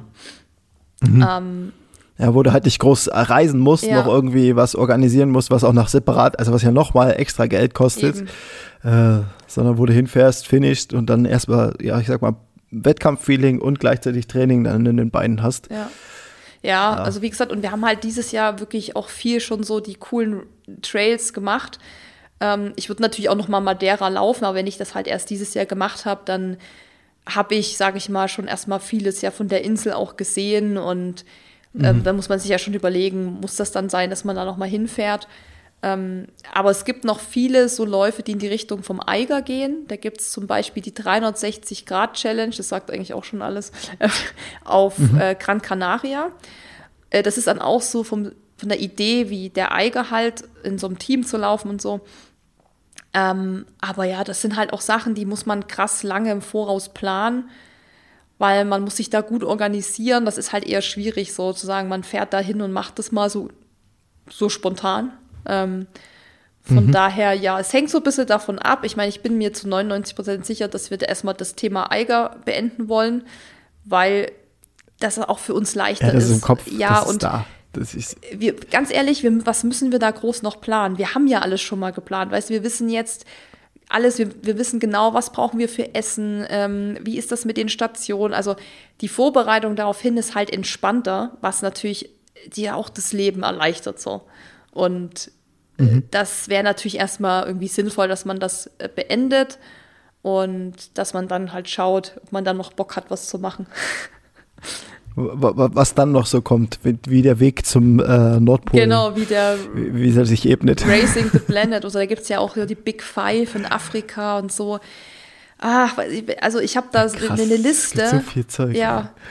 Es ist unfassbar. Also ich würde auch gerne mal irgendwie so in Australien oder Neuseeland. Barclays. Ich, ja, oh Gott, nee. Barclays Marathon. Nein, nein. ja, das, da, da hört es auf. Da hört es auf. Da, da hört es wirklich auf, weil ähm, ich, ich glaube, das würde ich nicht packen. Also würdest du okay. das packen? Also könntest du dir vorstellen, dich dieser, also das, nee, das ist doch Also krank. ich könnte mir vorstellen, mich dieser Challenge zu stellen, aber äh, dafür bin ich einfach noch zu, ich, ich möchte sagen, jetzt zu unerfahren für. Äh, aber ich, ich, seitdem ich es das erste Mal gehört habe und von diesem Survival-Marathon äh, äh, ja, gehört habe und, und, und mir so ein bisschen was angeschaut, habe ich gedacht, eigentlich, weißt du, das wäre schon geil. Aber ja, dafür bin ich einfach noch zu unerfahren. Also ich könnte es mir vielleicht mal vorstellen, in zehn Jahren zu machen. Also das ist wirklich was, was mich so gar nicht reizt, weil das Naturerlebnis ist eher bei Null. Ja, das so, stimmt. Es ist ja, ich, ich laufe ja auch gern so Läufe, weil man einfach viel sieht, weil man viel Landschaft sieht und mhm. so einfach an geile Orte kommt. Und da ist es natürlich, da geht es, wie du sagst, so Survival halt. Also ja, ja. Mit irgendwie. Der Psychedelic-Lauf, das ist ein richtiger Mindfuck. Ja, also, ist, also ohne Scheiß, ich habe ja wirklich so viel. Du hast wahrscheinlich auch die ganzen YouTube-Filme dazu ja schon gesehen und so. Ah ja, safe. Ah, da gibt es also Stories, war auch hier dieser, der, es schafft und dann, mhm. weiß ich nicht, zwei Sekunden bevor, äh, die, die, ja. also der geht zwei Sekunden vorher geht das, Tür, das Tor zu und das du, ja. Zwei Sekunden, ja, der, der Film heißt Where Dreams Go to Die. Und ähm, ah, ja. das der Film an sich ist so natürlich voll geil mit so mit diesem Mitfiebern und dann natürlich dieses dramatische Ende und so. Aber mhm. es ist halt was, wo ich mich selber so gar nicht sehe.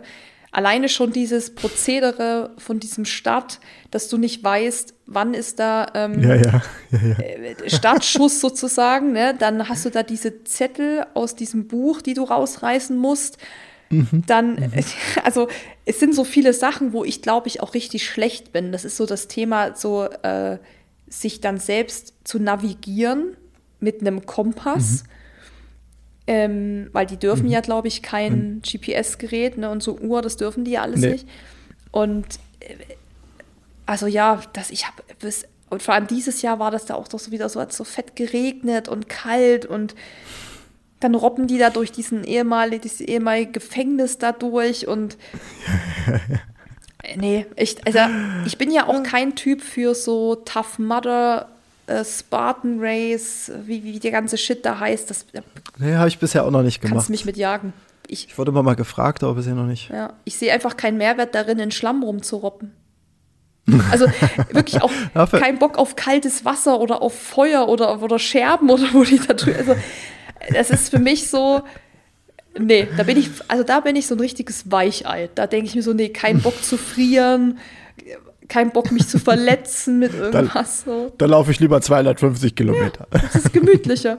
Ja. So, du hast ja auch vier Tage Zeit. Also, Ja, das, also das da bin ich stimmt. wirklich nicht so leidensfähig, glaube ich, was das angeht. Ich, also so dieser Mhm. Spaß würde mir, glaube ich, daran fehlen. Und ich wähle ja auch die Sachen aus, weil ich denke, das macht mir irgendwo auch Freude in Summe gesehen. Mhm. Und ähm, ja, Barclay-Marathon, sag niemals nie, kann natürlich sein, ne, dass Genau, in zehn Jahren ich sage so, jetzt mache ich das, aber ich wüsste nicht mal, wie ich an diesen Startplatz komme. Ja, das stimmt. Aber ach, wenn man das will, irgendwie, irgendjemanden lernst du kennen und dann kommst du da ran. Du musst ja, glaube ich, auch zu eingeladen werden. Ne? Ja. und man braucht doch die Nummer von dem, oder? Naja, stimmt. Ja, ja, ja, ja. Ich glaube, du brauchst die Telefonnummer von dem, wie auch immer du da rankommst. Da musst du ja irgendjemand kennen, der sie schon hat. Ähm, und dann, Das ist so krass. dann wird er auch gucken, erstmal, ob du dafür gemacht bist. Ob du es kannst, ob du es, äh, ob dir das zuzutrauen ist. Ja, also, ach guck, ja, da sind so viel krasse, was da für krasse Läufer am Start sind. Also da kann ich in zehn Jahren noch nicht mitspielen. Ja, und die, die, ich frage mich auch, wie man das trainiert dann letztendlich. Das ist ja, da geht es ja. nicht mehr darum, ich muss heute 20 Kilometer rennen oder ich muss mal 1000 Höhenmeter machen, sondern ich weiß nicht. Es, also, was gibt es da für ein Training? Da musst du viel Kopf, So. viel, ja, viel Kopf trainieren und wahrscheinlich einfach sinnlos in einem Dunkelheit laufen und deinen Weg wieder zurücksuchen. Und da musst du auch, ey, boah. Ja, nee. ich hätte halt auch, glaube ich, ein bisschen. Schiss, muss ich sagen. So dieses, Mhm. diese Dunkelheit, dieses Gestrüpp, das, die haben ja dann auch immer alles so aufgerissene Beine von diesen ganzen Ja, ja.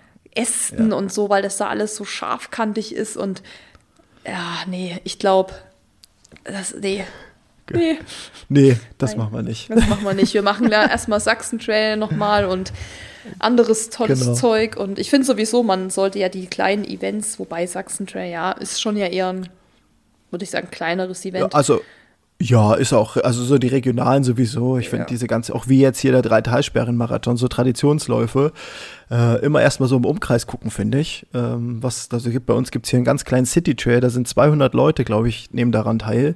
Oder 300 Leute, aber das ist geil. Ja. Also, ich Wie weiß heißt nicht, sowas ist cool. Das ist der Leipzig, also ganz einfach Leipziger City Trail. Ah, ja. Der ist hier direkt in Leipzig und äh, der führt so ein bisschen durch unsere Au Auwald. Das ist jetzt auch nicht Höhenmeter, also es ist einfach nur ein Trail, Ja, der halt mitten in der Stadt stattfindet. Ja, aber ist doch Aber cool. Also ist eine schöne Sache. ist ja auch so ein bisschen, man, ja, diese großen Events, ich habe es ja jetzt mit UTMB nochmal erlebt, das muss man auch mögen. Also ich fühle mich halt viel wohler, wenn ich jetzt, wenn wir beim Beispiel Sachsen-Trail bleiben, also da mitmache, als beim UTMB, wo du mit zweieinhalbtausend Leuten stehst und fühlst dich halt trotzdem völlig lost und alleine. So. Ja, ja. Und, ja, ähm, so unpersönlich. Ja, voll. Und ich habe auch gemerkt, ich komme mit diesen Massen nicht mehr so klar. Das, das stresst mich ohne Ende. Also zumindest beim Traillaufen. Ähm, Wenn ich mich auf einen Stadtmarathon einlasse, ist es eine ganz andere Kopfsache. Da gehe ich ja auch hin und sage, ähm, ich gehe jetzt zum New York Marathon, da weiß ich ja, was mich erwartet. Da weiß ich, da laufen 50.000 Oh ja. Leute und da stehen zwei Millionen am Rand. Aber wenn ich halt einen Trail laufe, so Ultra Trail, da mag ich halt auch so ein bisschen dieses, also ein bisschen diese Einsamkeit, ein bisschen die Ruhe Mhm. und nicht immer so hinten und vorne sind 100 Leute um dich rum und es ist die ganze warst du am Start ewig, ehe du mal irgendwann loskommst und ja, die ersten Kilometer läufst du mit Leuten, musst dir rechts, links warten, hier wieder hin und oh nee, ja, genau. das ist nix. Nee, also es, ich habe das war, also ich fand das jetzt bei dem UTMB fand ich das viel zu viel. Ähm, Und ja, das war so, wo ich dachte, okay, äh, wird das mal noch weniger? Und das wurde dann quasi erst so gefühlt ab Kilometer 50 so, dass ich gesagt habe, jetzt taugt es mir dann auch mal. Ähm, ja. Jetzt kann, jetzt kann ich es annehmen, jetzt kann ich mal richtig laufen. Ja, ich glaube, aber ich habe mich da, weil ich mich halt auch wenig damit so beschäftigt habe. Ich wusste natürlich schon, dass das voll ist. Also ich, du kennst ja auch die Videos von diesem Stadtprozedere Ja, und so.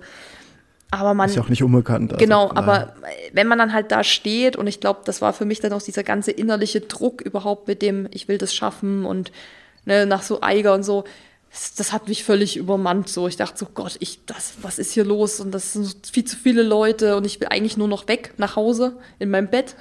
Mhm. ähm, und deshalb ist es halt so bei diesen kleinen Events einfach immer nicht nur familiärer, sondern natürlich auch ja, einfach ruhiger so. Ist äh, nicht mhm. so stressig und du musst da nicht irgendwie schon drei Stunden vorher da sein. Du kannst mit deinem Auto dahin fahren, du parkst da direkt, gehst hin, holst deine Stadtnummer, das dauert irgendwie zwei, drei Minuten und ja, es ist halt irgendwie angenehmer. Und dann bist so. du auf der Strecke, läufst das Ding und äh, hast das alles, was du wolltest. Ne? Ja. Also nicht zu viel Tamtam -Tam drumherum. Genau, und trotzdem ist da immer ja irgendwie auch was los und Stimmung. Also Klar. Es ist jetzt nicht so völlig, dass du sagst, boah, tote Hose. Also es ist eigentlich genau richtig, finde ich, für so diesen Charakter von so einem Traillauf, Naturerlebnis.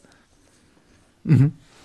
Der, vom, vom Ende bis zum Anf äh, vom Anfang bis zum Ende. So eine, eine schöne, nicht zu überladene Veranstaltung, wo man noch die Möglichkeit hat, ein bisschen zu netzwerken. Das, das sowas liebe ja. Ja. Wir haben jetzt hier auch voll einfach mal ähm, NSD-Werbung für den Sachsen-Trail gemacht. Ja, aber richtig, richtig krass. krass. Da muss ich auf jeden Fall mal noch beim Reini anrufen und sagen, hier Reini, da lass mal was rüberwachsen. Müssen wir die Laufszene Sachsen vielleicht mal hier so ein paar Startplätze raushauen oder so. Ja, also, safe. aber ich, ich finde auch, dass es so, für sowas macht man auch gern Werbung. Also tatsächlich ja auch aus, ja. ich sage ich mal jetzt wirklich so Überzeugung. Ähm, weil ich finde auch einfach, ja, ein cooles Event kann man ruhig ja, auch mal ein bisschen. Solche, solche Events sollten supported werden. Voll. Definitiv. Voll. Ja. Vielleicht mache ich auch mal, ähm, hätte ich auch Bock drauf, tatsächlich so Helfer. Oh ja. Das ist auch was Geiles. Ja, also vielleicht. Beim Sachsen-Trail oder? Ja, weil ich meine, wenn man da jetzt ein, man kann mhm. ja einen Tag laufen auch und hat ja immer noch zwei Tage, wo mhm. man irgendwie Verpflegung machen kann oder so.